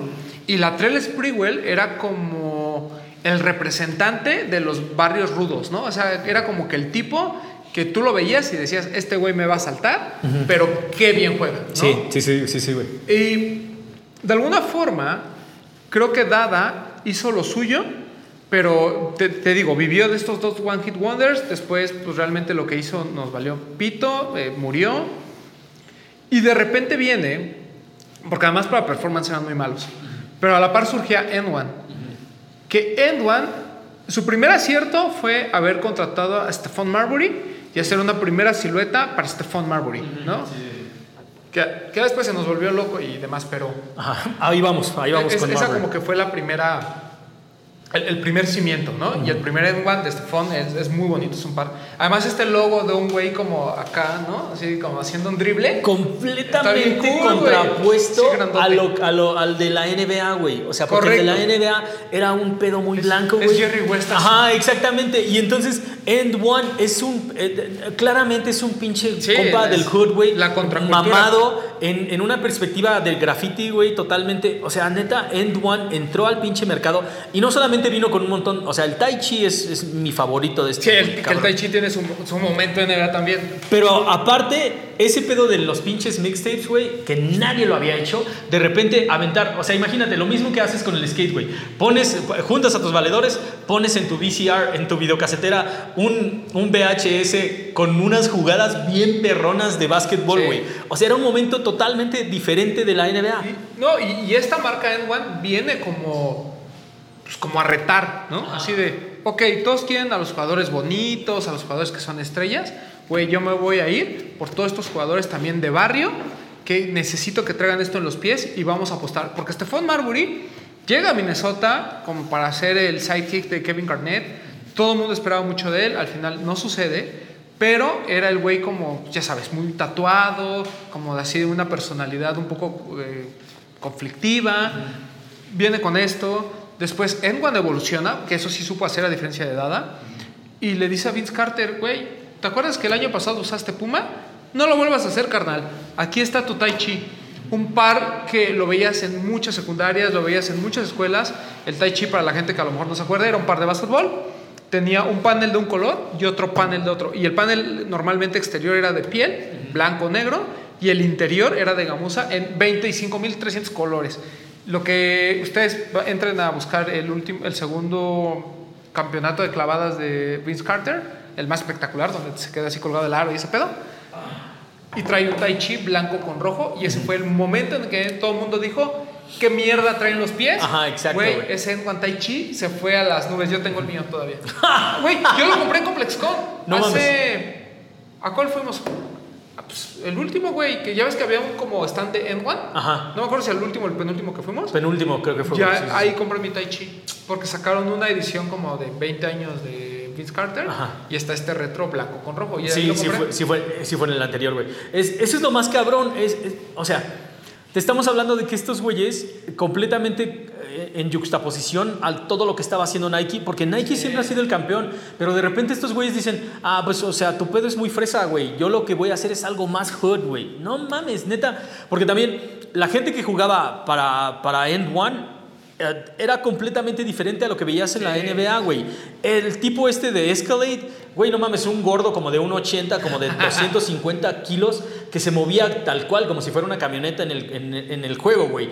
The Professor, Hot Sauce, o sea, como que todos eran güeyes que decías, güey, no mames, estos güeyes nunca podrían jugar No, en la NBA. y- y- Y todos eran cabrones, güey. Yo creo que entre, entre- realmente entre N1 y Reebok con Alan Iverson fueron los que le empezaron a picar las costillas a Nike Sí. para, que se, para que se abriera a un nicho mucho más eh, cercano al barrio, ¿no? Este famoso comercial de Nike, ¿te acuerdas?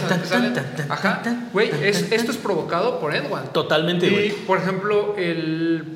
Y N1 eh, siguió evolucionando, o sea, tuvo por ahí un signature con Kevin Garnett, tuvo otro con Latrell Sprewell, ¿no? O sea, tuvo, tuvo buenos pares durante ese momento. Incluso N1 sigue existiendo. Sí. Y hay un par en particular que a mí me pareció así pff, eh, para N1, que es un, literal una chancleta. O sea, pero no una como sandalia, sino una, un par de esos que decías de eh, off court, pero así como after the game, así como para relajarte.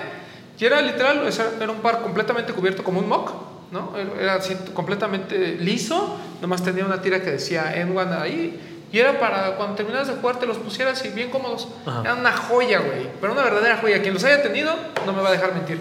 Yo jugué con N1s y siempre fueron muy buenos. O sea, para performance siempre dieron lo que tenían que dar. Hoy están tratando de revivir la marca también a- con estos destellos como de reediciones de lo clásico, como el Tai Chi. ¿Sabes a quién le falló el amarre? A Stephen. Marbury, güey. No mames, o sea, una, una de esas más leyendas que iba como creciendo y de repente se apagó por completo, güey. Eh, tuvo muy mala. Tuvo muy mala publicidad también. Sí, ¿no? O también, sea, también, también. esos, eh, pues, como jugadores muy conflictivos, pero no es como una Iverson conflictivo Ajá. que pues sabes lo que te entrega cada noche y dices, eh, era muy inconsistente, hubo muchos cambios. eh, tuvo una buena época con los Nets, por ahí, que creo que fue sus mejores años. Eh, después llega a Nueva York, ¿no? Como, literal como el príncipe de Nueva York, ¿no? Así de, ah, Stephon Marbury. Pero pues ya, ya no era lo mismo.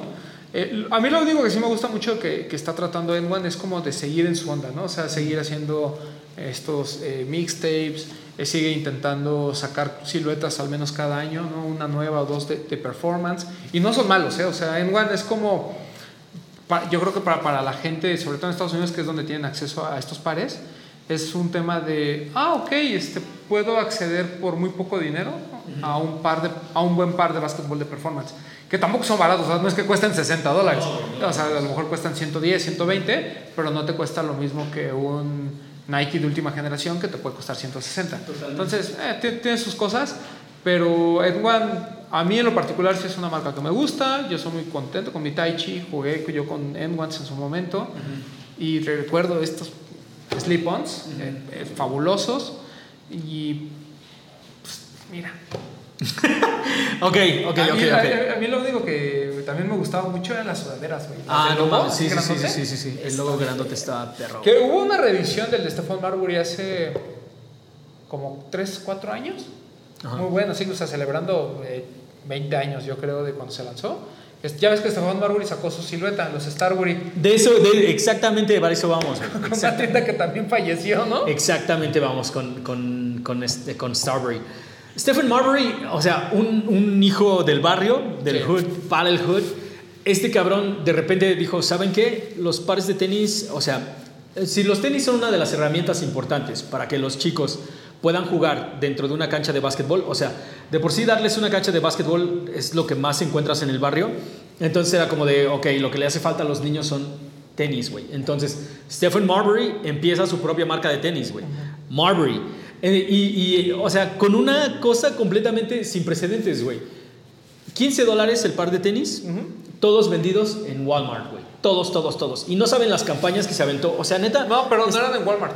Ajá. Había una tienda bien específica, no me acuerdo el nombre honestamente, Ajá. yo entré y era una tienda tipo, pues un tipo Pull&Bear, Ajá. ¿no? Donde tenían muchas licencias, comprabas y los tenis costaban 16 dólares, eran exclusivos de esa tienda y sí costaban muy baratos. Y ya digo, ya después esa tienda murió, o sea, te, te digo, les duró como un año el pedo, eh, pinche lavado de dinero solamente. duró un Sí, año seguro. y, y desapareció y después terminaron en los Walmart, en los Payless. Pero Starbury como tal era exclusiva de esa tienda que ahorita en algún momento la, la busco. Ah, ok, ok, ok, ok. Pero estos güeyes estaban, pero, o sea, lo cagado es que, lo cagado es que Stephen Marbury tenía, o sea, realmente tenía un séquito cabroncísimo, güey. La gente lo quería. La banda eh, eh, era prácticamente como el nuevo Allen Iverson, güey, ¿no? O sea, cada año las generaciones van buscando como nuevas figuras des- después de Iverson, este, uh, Vince Carter, Stephen Marbury, o sea, como que todo el mundo estaba buscando leyendas nuevas para, para, para, para seguir, güey. Y entonces este cabrón sale con este, estos pares de tenis y yo me acuerdo que todavía en The Source, eh, como, como por el año dos- entre el The 2000 y Source. 2010, podías leer la revista y salían los pares de tenis y la neta es que no se veían tan mal, güey. La neta, shout out a mi compa el chino, este, siempre, siempre que ojeábamos la revista y yo iba para Estados Unidos me decía ese güey, oye güey, mira, tráeme estos y estos y estos y estos. Y me decía, pues mira, cuestan 15 dólares, me traes tres pares de tenis, le decían, decían negro, no los venden en ningún lado, güey. O sea, neta, si no vas al Walmart, que está en, este, en Brooklyn, güey. Si no vas al Walmart de Manhattan, no hay ningún Era- otro lado donde encontrarlos, La tienda se llamaba Stephen Barry's. Stephen Barry's, claro, güey. Sí, sí, sí, sí, sí. ¿Dónde venían? Pues, ropa de paca nueva. sí, ese era el concepto. O sea, era- eran, te digo, compraban muchas licencias, había playas, no sé, de Coca-Cola y así. Y ahí entró, es donde originalmente entra Starbury, pero Starbury tampoco es muy vieja. Entonces, No. en 2000. Sí, güey, no, o sea, es, es que- 15, ajá, sí, sí, sí. 2014. No, no mames, o sea, el pedo es que de repente, o sea, todo el mundo se todo el mundo estuvo apoyando el movimiento porque dijeron, "No mames, este cabrón, güey, está vendiendo los pares de tenis en lo que cuesta fabricarlos." Y después se dieron cuenta de que un par de tenis de 15 dólares te va a durar lo que te dura un par de tenis de 15 dólares, ¿me entienden? O sea, pum, güey, dos partidos se fueron. Ah, sí, porque A su concepto chingada. era: yo te estoy ofreciendo un par de calidad por 15 dólares. Exacto. Eh, pues obviamente nadie ofrece pares de calidad por 15 dólares. Eh, ¿qué, qué es lo que pasa con los del Shack, no? Esos que venden en el Payless. Ajá, exactamente, güey. Pues tendrán al Shack. Yo no, yo no- bueno, el Shack hace dinero Ajá. de todos lados, ¿no? Sí, sí, sí. Pero no entendí por qué hizo esa mugre. No tengo ni idea, pero creo que, creo que esa, es una, esa, es una, esa es una gran lección entre querer hacer las cosas bien, pero realmente eh, querer hacer las cosas bien, tener, el pul- tener la mano sobre el pulso de lo que está pasando en la calle y también afrontar que la industria es un monstruo completamente diferente, güey. Sí, por- porque además eh, los comentarios fueron positivos. De, por ejemplo, en el caso de lo de Starbury, siempre fue así como de, ah, ok, qué chingón que haya tenis de 15 dólares. O sea, hace mucho más sentido, aunque te duren tres meses, hace más sentido comprarte cuatro pares de esos a comprarte uno que te dure un año, ¿no? O sea, digo, es como una idea loca, ¿no? Pero, y además era como también un tema de, güey, no compres piratería. O sea, te, te- te vas a lastimar, mejor compra mis tenis, te salen más baratos y al menos pues tienen lo suficiente para que tú puedas hacer tu deporte al menos de manera, de manera amateur, ¿no? Entonces, la neta estaba, estaba buena la idea, yo siempre quise unos, eh, pero bueno, pues, al final pues, la idea también pues, se murió junto con Steven Barris. Ahora, nada más, hay como dos, dos, aparte de marcas, también, bueno, aparte de las marcas se han muerto como también muchas tiendas, también muchas líneas, güey, que eran parte... Antes de que pasemos a las líneas, yo solo hay una marca que también me pega en el corazón y quisiera que reviviera, pero que reviviera bien, decente, y no compares del Costco, que es Avia. Avia. No mames. Ah, Güey. No, o sea, lo que era Avia y Etonic, que también es de las otras que. Sí, también. Esas dos marcas no solo tuvieron su momento NBA, de hecho, pues acordémonos que Virgil, si de algo copió lo de Louis Vuitton, fue de Avia. De Avia, sí. Pero estas dos marcas eran bien relevantes en sus, en sus deportes. O sea, Etonic era la epítome del running. O sea, si no iba a lanzar a caro, Etonic le decía, ahí te voy. ¿No? Y aparte hacían pares de golf y demás. Y por el otro lado, Avia no solo estaba enfocado en el básquetbol, sino además tenía una línea de running que era súper competente y también en el tenis. Y eran pares de muy buena calidad. De hecho, algunos modelos eran pues, a la par de un Nike o de una Adidas en términos de precio. Ya sé que todo el mundo los compraba en Meave y salían mil pesos más baratos, pero en general, o sea, el retail price eran muy cercanos.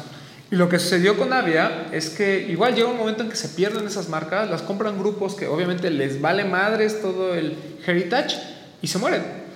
Y lo mismo está pasando ahorita con Etonic. Etonic está tratando como de revivir, tuvieron por ahí algunas colaboraciones y demás. Y sacaron este par de Hakim Olajuwon, ¿te acuerdas? Hace como 3, 4 años. Y como que de ahí otra vez mundo dijo, ay, qué padre Tonic, pero volvemos a lo mismo. Lo hacen hace 3, 4 años, cuando la gente no utilizaba esos tenis chunky. Entonces, Avia, Etonic, es su momento. Creo que sí, güey. O sea, creo que lo que, lo que le está fallando es leer bien el mercado de manera correcta. Porque ahorita la nostalgia sí es lo que está. O sea, la nostalgia Sí. siempre nos está llevando, güey. Pe- Pero yo tengo un momento, así, así como todos han tenido su momento en NBA, yo tuve un momento icónico con Avia. Estaba buscando tenis para, eh, para la escuela, ya me acordé, para la escuela. Entonces fuimos a Meave, fuimos a varios lados, y resulta que en el Palacio de Hierro del centro ven- tenían una línea completa de Avia. Y yo quería unos tenis para la escuela y encontré unos Avia completamente blancos, ¿no? Como debe de ser para la escuela. Y los iba a comprar. Y no los compré yo. Los terminó comprando mi papá porque no había de mi talla. Entonces mi papá, que en su vida usaba tenis, traía unos Avia y a mí me parecían los más cool del mundo. Entonces yo por eso Avia lo traigo en el corazón. Y Etonic, a mí, para mí siempre era así como bien volado, ¿no? Porque yo veía los Etonic de correr y decía, no mames, están bien chidos, pero cuestan 1200 pesos, ¿no? Esto es una fortuna en esos años, ¿no? Y por eso nunca los compré, pero ahorita pues ya me compré unos, algunos pares de Tonic, están buenos, vale la pena. Yo pensé, que, marcas diferentes. yo pensé que ahorita que ibas a hablar de Avia, ibas a hablar de este Ricardo Leiva Muñoz Ramírez, alias Richard Ramírez. Richard Ramirez. Ajá, el No, Night ya, Stalker. ya, ya, El Ajá, Night Stalker. ajá, el Night Stalker. Un asesino en serie al que atraparon. Este, bueno, lo atraparon porque empezó a hacer muchas pendejadas muy, muy alocadas. Sí, básicamente traían una- casi casi en su camión. Ajá, Aquí sí, vive el Night Stalker. Aquí vive, ajá, sí, sí. Y traigo huesos y apesta perro muerto adentro de mi camioneta. Pero en una de sus escenas del crimen traía. Este, no se ve. Ajá, traía un par de avias, güey, que es un, eh, o sea, la suela era completamente como de, no mames, es- es tal como pasa ahorita, pisas con un Air Force One y es y, o sea, neta, todo el mundo te puede decir, este es un par de Nikes, aun cuando no se vea el swoosh. Lo mismo pasaba con los Avia No y esta fue una de las herramientas para atrapar a este cabrón. Ahora, nada más. Dos líneas que me encantaría que volvieran, que, o sea, ya hablamos de siluetas, tiendas, podíamos, podíamos hacer un programa completo de nada más tiendas que murieron en el camino. Pero algo que realmente, ah, o sea, en serio lo sentí como un chingadazo al corazón. El, el Chuck Taylor 2. El Converse 2, Chuck Taylor 2. El de Lunarlon. Exactamente. Cuando Nike compró, después de que Nike compró este Converse, bueno, y salvándolos prácticamente de la bancarrota, o sea, no, Sí, no sí. les cuenten otra cosa, la neta es que ya no había dinero ahí. Nike compra Converse y rediseña el Chuck Taylor. O sea, sabiendo completamente que el par de tenis ya tiene una herencia cabroncísima, entonces lo único que hace Nike es mejorarlo. Mejorarlo. Pero y lo cabrón. mejoraron cabroncísimo, güey. Es mi par favorito de Chuck Taylors, güey. Yo jamás me había sentido tan hypeado por un par como ese Chuck Taylor 2. Ujú, el Chuck Cuando Taylor lo 2, wow. lanzan, yo me acuerdo que estaba en Miami. y no, no, no, pero esto es interesante. O sea, yo sabía que se iba a lanzar en Estados Unidos. Y yo estaba hypeadísimo, güey. O sea, hypeado de, güey, ¿cuándo los sacan? O sea, de casi casi me voy a formar Ajá, un día sí, antes, sí, ¿no? sí. Obviamente sabía que no se iban a acabar. Y hasta que no los encontré, güey, de mi talla, Chuck Taylor negro, low, Chuck Taylor 2, porque la verdad es que la que no lo haya probado, la plantilla de Lunarlon tiene tres mejoras muy básicas. La primera, la plantilla de Lunarlon. La segunda, toda la lona está como revestida. Entonces es una lona un poquito más dura, que no pierde... Que no, que no, se no se deforma. aguanga, güey. Y la lengüeta está sostenida. Entonces no se te mueve. Entonces era una joyota el Chuck Taylor. Sí, el Chuck Taylor 2 es el, hermoso. par, es el par de Chuck Taylors que quieres tener en la colección, güey. O sea, neta es un upgrade cabroncísimo, güey. Y simplemente con eso lo, lo, lo volaron completamente, lo hicieron completamente un par de tenis nuevo. Si encuentras, yo todavía de vez en cuando, cuando voy a un centro comercial, me paso por una tienda de Converse para ver si tienen, porque lamentablemente la línea del Chuck Taylor 2 está completamente descontinuada, güey. O sea, ya no, ya no los hacen, ya no van a hacer más, ya se fueron a la chingada, pues. O Sí. sea, pero si encuentras un par negro, en serio, un par negro, un par blanco, high top, avísame. Avísame si tienes, si tienes, si, si tú trabajas en una tienda de Converse y tienen todavía Chuck, Chuck Taylor 2, avísame. porque- Toyota. Pero sí, sí, sí, Está está- cabroncísimo. Cabrón, cabrón. Y la segunda, Nike 6.0, güey. Pero espérame, ustedes tienen toda la culpa de lo que le pasó a Converse. Yo, yo. No, la gente. Ah, ok, ok. Ustedes ustedes les gustan los tenis duros, los tenis incómodos, los que se les mueve la lengüeta, eso le gusta a ustedes y nunca compraron el Chuck Taylor 2. Ujú, Pero, totalmente, güey. No. la culpa a alguien. No, cabroncísimo, güey. Neta, sí, sí, o sea, si siempre has querido un par de Chuck Taylors, pero Ese por era algo- el chido. Ajá, ese era el chido, güey. Neta, ese era el chido. Y creo que tenía como para construirle un montón de cosas encima. Se me hace muchísimo más cómodo que el Chuck Taylor 70s. Es el Chuck Taylor que quieres tener en la colección, güey. En serio, yo todavía tengo. Compré, compré como tres pares en el outlet, dos ya los puteé. Solo tengo uno que está como a dos pasos de la muerte. Si, si llueve y me los pongo, se les mete el agua por los hoyos, güey. Pero no lo quiero dejar, neta, es el par más punk que tengo, güey. Sí, yo compré ese que me hypeé y ahí todavía lo tengo. De hecho, hace poco lo mandé a lavar y quedó chido. Y debo de tener algún otro por ahí. Pero sí, eran muy, muy buenos. Ahora, vamos a hablar. Ajá, sí, ahora vamos a hablar ya. Así, yo creo que la última, la, la última que tengo y que también nos preguntaron y fue exactamente por el, por el que nos, nos inspiramos para hacer este episodio. Nike 6.0, güey, ¿qué pedo? Pues qué bueno que se murió, ¿no? Pues sí, también. no mames, tenían cosas chidas. No, güey. tenía cosas increíbles. Ajá. A mí me gustaba mucho la línea. Yo me acuerdo cuando estaba en la tienda en. ¿Qué es Teotihuacán? Sí, La de. Sí, sí, sí, sí. sí. Acá la Condesa. 1906. Ajá, sí, sí, la casota. una como especie como de combi pequeña, con muchas cosas de surf y ese rollo, porque la línea 6.0 nace justamente como...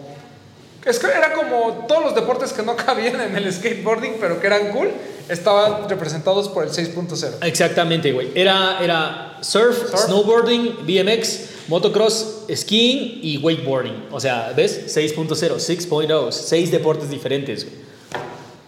Y era cool, o sea, en ese momento en el que la gente quería utilizar cosas no solo para esos deportes, sino que era padre traer algo como similar, ¿no? O sea, e- era un momento en el skateboarding ya estaba ya muy afianzado, ya la ya estaba ya ellos ya corrían solos y era como, porque incluso hay muchas siluetas que se retoman de SB para el 6.0, Ajá. por eso ven por ahí algunos donks y demás, con algunos cambios, ¿no? Sobre todo muchas suelas vulcanizadas, Sí, es lo que sí, más sí, recuerdo.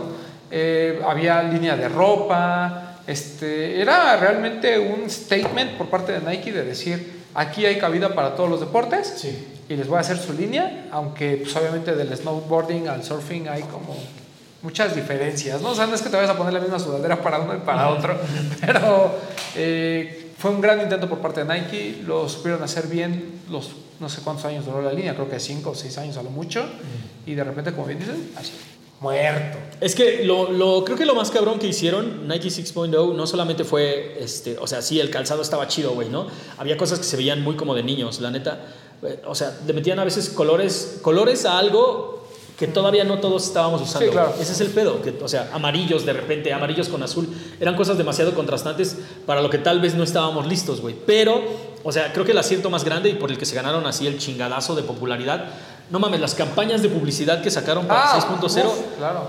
huevos. O sea, Claro. todo el mundo quería algo de 6.0 porque eran súper revolucionario. Era, o sea, Sí. eran casi como los nuevos comerciales. Nike ha tenido cosas muy relevantes en la cultura y los comerciales son uno de ellos, güey. Sí, son, Ajá, son sí, sí. parte de su esencia. digamos. Son parte de la esencia y parte de la historia. Y todas las campañas que tenían que ver con el 6.0 era como si vieras algo de Cartoon Network, con MTV, con. Ajá, o sea, era un mashup increíble, güey. Y entonces.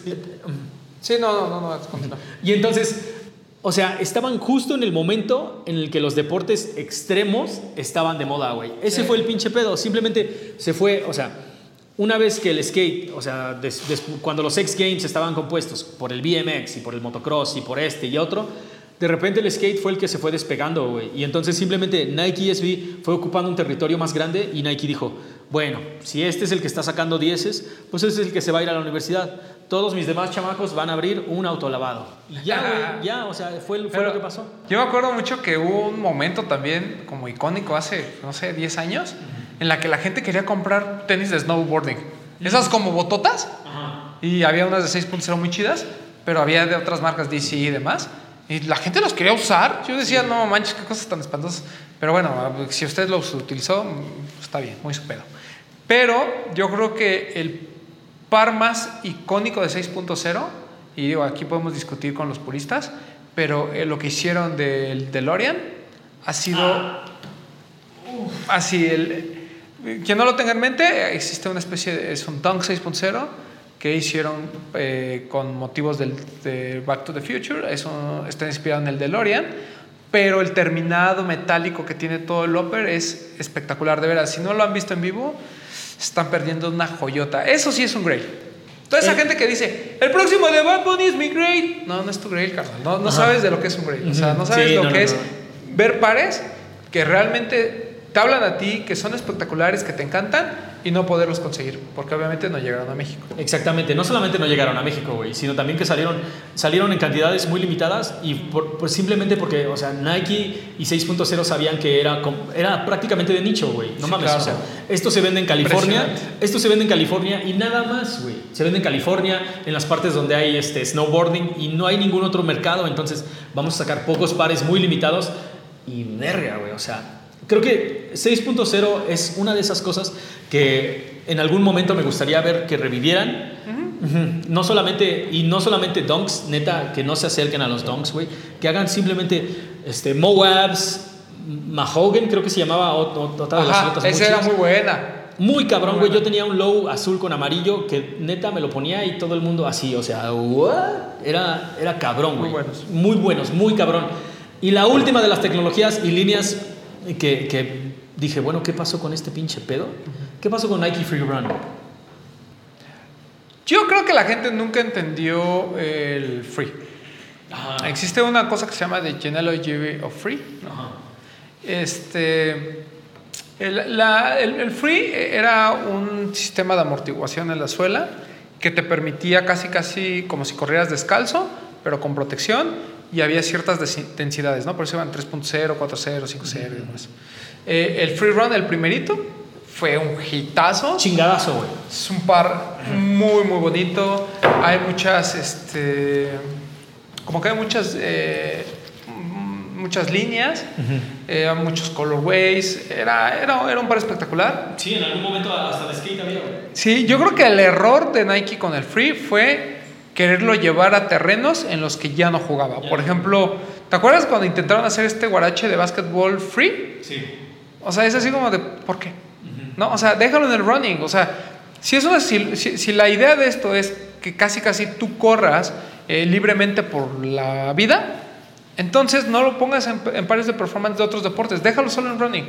Creo que ese fue como un poquito el error. Y al final pues se, se terminó muriendo, pero, o sea, tiene momentos espectaculares. Por ejemplo, el de Tom Becker, el Free Round 2.0, 5.0 creo que es DB. Es así una cosa fantástica, me gusta muchísimo. Hace poco tuvieron uno como de ciudades, donde estaba el de Milan y el de Tokio, que llegaron a México, que son Free Run 1.0. Por ahí hubo una reedición del 1.0 hace o sea, del primer free run hubo una reedición, no sé, el año pasado, una cosa así, y también bastante buena. O sea, es una tecnología que. Pues es que no era una tecnología, porque era una línea completa de Nike, que, pues, como que fuera el sabor de moda, el día que ya nos sirvió. Y sí, sí. Vámonos. No, sí, porque además lo también entiendo, ¿no? O sea, como que para el corredor común, por ejemplo, es que, es que esos pares, eh, pues no eran para gordos, perdón. No, o sea, yo corrí en free run y pues no, o sea, ya a mí no me da. Ajá, sí, güey. Entonces, pues buscas más cushioning, ¿no? Entonces, para eso está Pegasus, para eso está este, React, ¿no? El Zoom, etcétera, ¿no? Entonces, yo creo que fue más por ese tema, porque pues no era como para todos y la gente que utiliza, o sea, por ejemplo, es que es bien chistoso, es que el free run también siento que nunca tuvo una como una razón de ser en el sentido de no sabemos a quién le hablaba. O sea, no, un gordo no lo podía usar, pero un delgado normalmente a lo mejor ya busca algo mucho más de ultra performance y a lo mejor los free run no eran como para un maratón, ¿sabes? Entonces como que era algo intermedio que pues, la gente no entendió mucho, pero a mí lo- todo lo que hicieron de free de running, a mí se me gustaba muchísimo, estaba bien cabrón. Yo Yo nada tengo más. unos. Sí, yo no, yo no tengo. Este. Yo nada más el paréntesis así de ahorita que estoy corriendo. ¿No ves que ya estoy corriendo? El Sí. Pegasus es este 38. No El- el mames. que tiene su mex, ¿no? Ah, sí. Qué Es cabrón. muy bueno. Güey. Sí, cabrón, güey. qué Es que es cabrón. lo que te digo, o sea, como por qué voy a correr en algo que siento que estoy pisando absolutamente todo. Eh, Sí entiendo la comodidad, sí entiendo que es algo, un movimiento más natural, Sí, natural es el pedo. pero al final pues lo que yo quiero es eh, acolchonamiento. Sí, ¿no? exacto, por, por eso el no. boost es tan, o sea, le gusta a mucha gente, ¿no? Sí. Porque siente que camina sobre nubes. Pero nada, esto de free run eh, era algo así muy raro.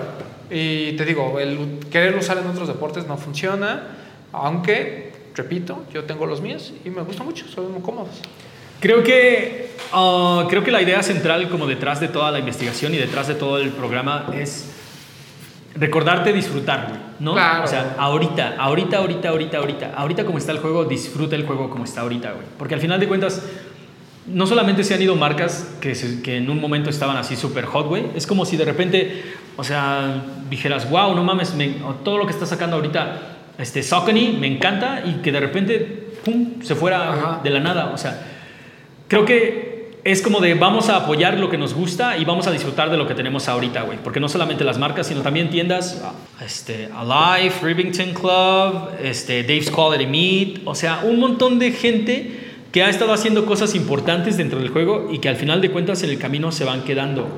Sí, o sea, es gente que tiene pues, otros proyectos, ¿no? O gente que ya dice, güey, pues esto ya no da. Ajá. Eh, o ya hay tiendas mucho más grandes que te rebasan y prefieres mejor pues dejarlo por la paz y no perder más dinero.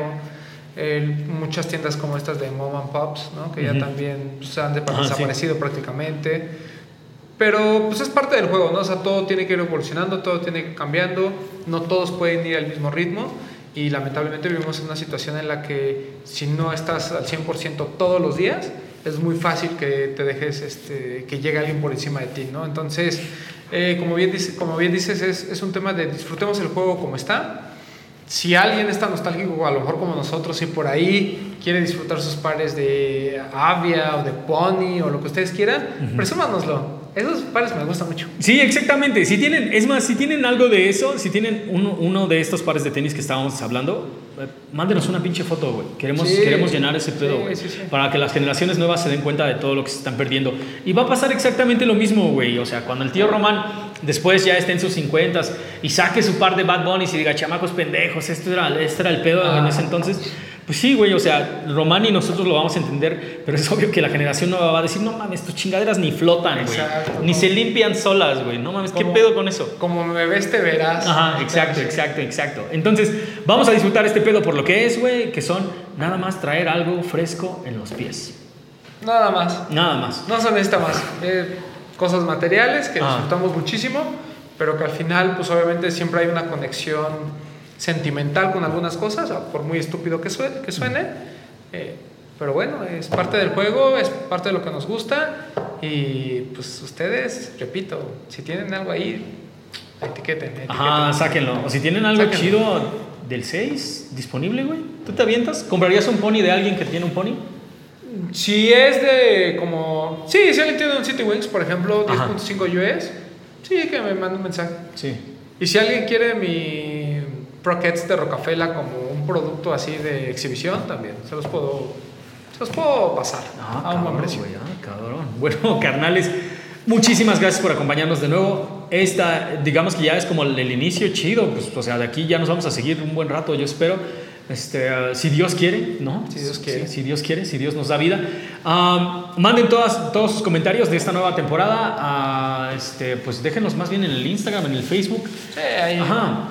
Si tienen propuestas de negocios a laystopmx.gmail.com este, Siempre estamos buscando patrocinadores nuevos, así que qué pedo, ¿no? Si alguien quiere tomar nuestras fotos para el Only Patas, también. Ajá, sí, también, también. Hay muchas cosas pendientes, hay mucho trabajo por hacer y vamos a seguirlo sacando. La neta, muchísimas gracias por seguir roqueando con nosotros. Román, gracias por este, caerle de nuevo, güey. Gracias al productor por aguantarnos este, todo el pinche fin de semana. Y este, pues nos vemos en la semana, cabrones. Nos vemos. Esto fue No Hype. Esto fue No Hype, nos vemos en la próxima. Síganos, acuérdense, en todas nuestras redes sociales, Facebook, Instagram, YouTube, y nos pueden escuchar también en Spotify y Apple Music. ¿En TikTok todavía no? No, en TikTok todavía no, pero ahí vamos, ahí vamos. Está bien. Está bien. ¿Chido? Chido. Peace.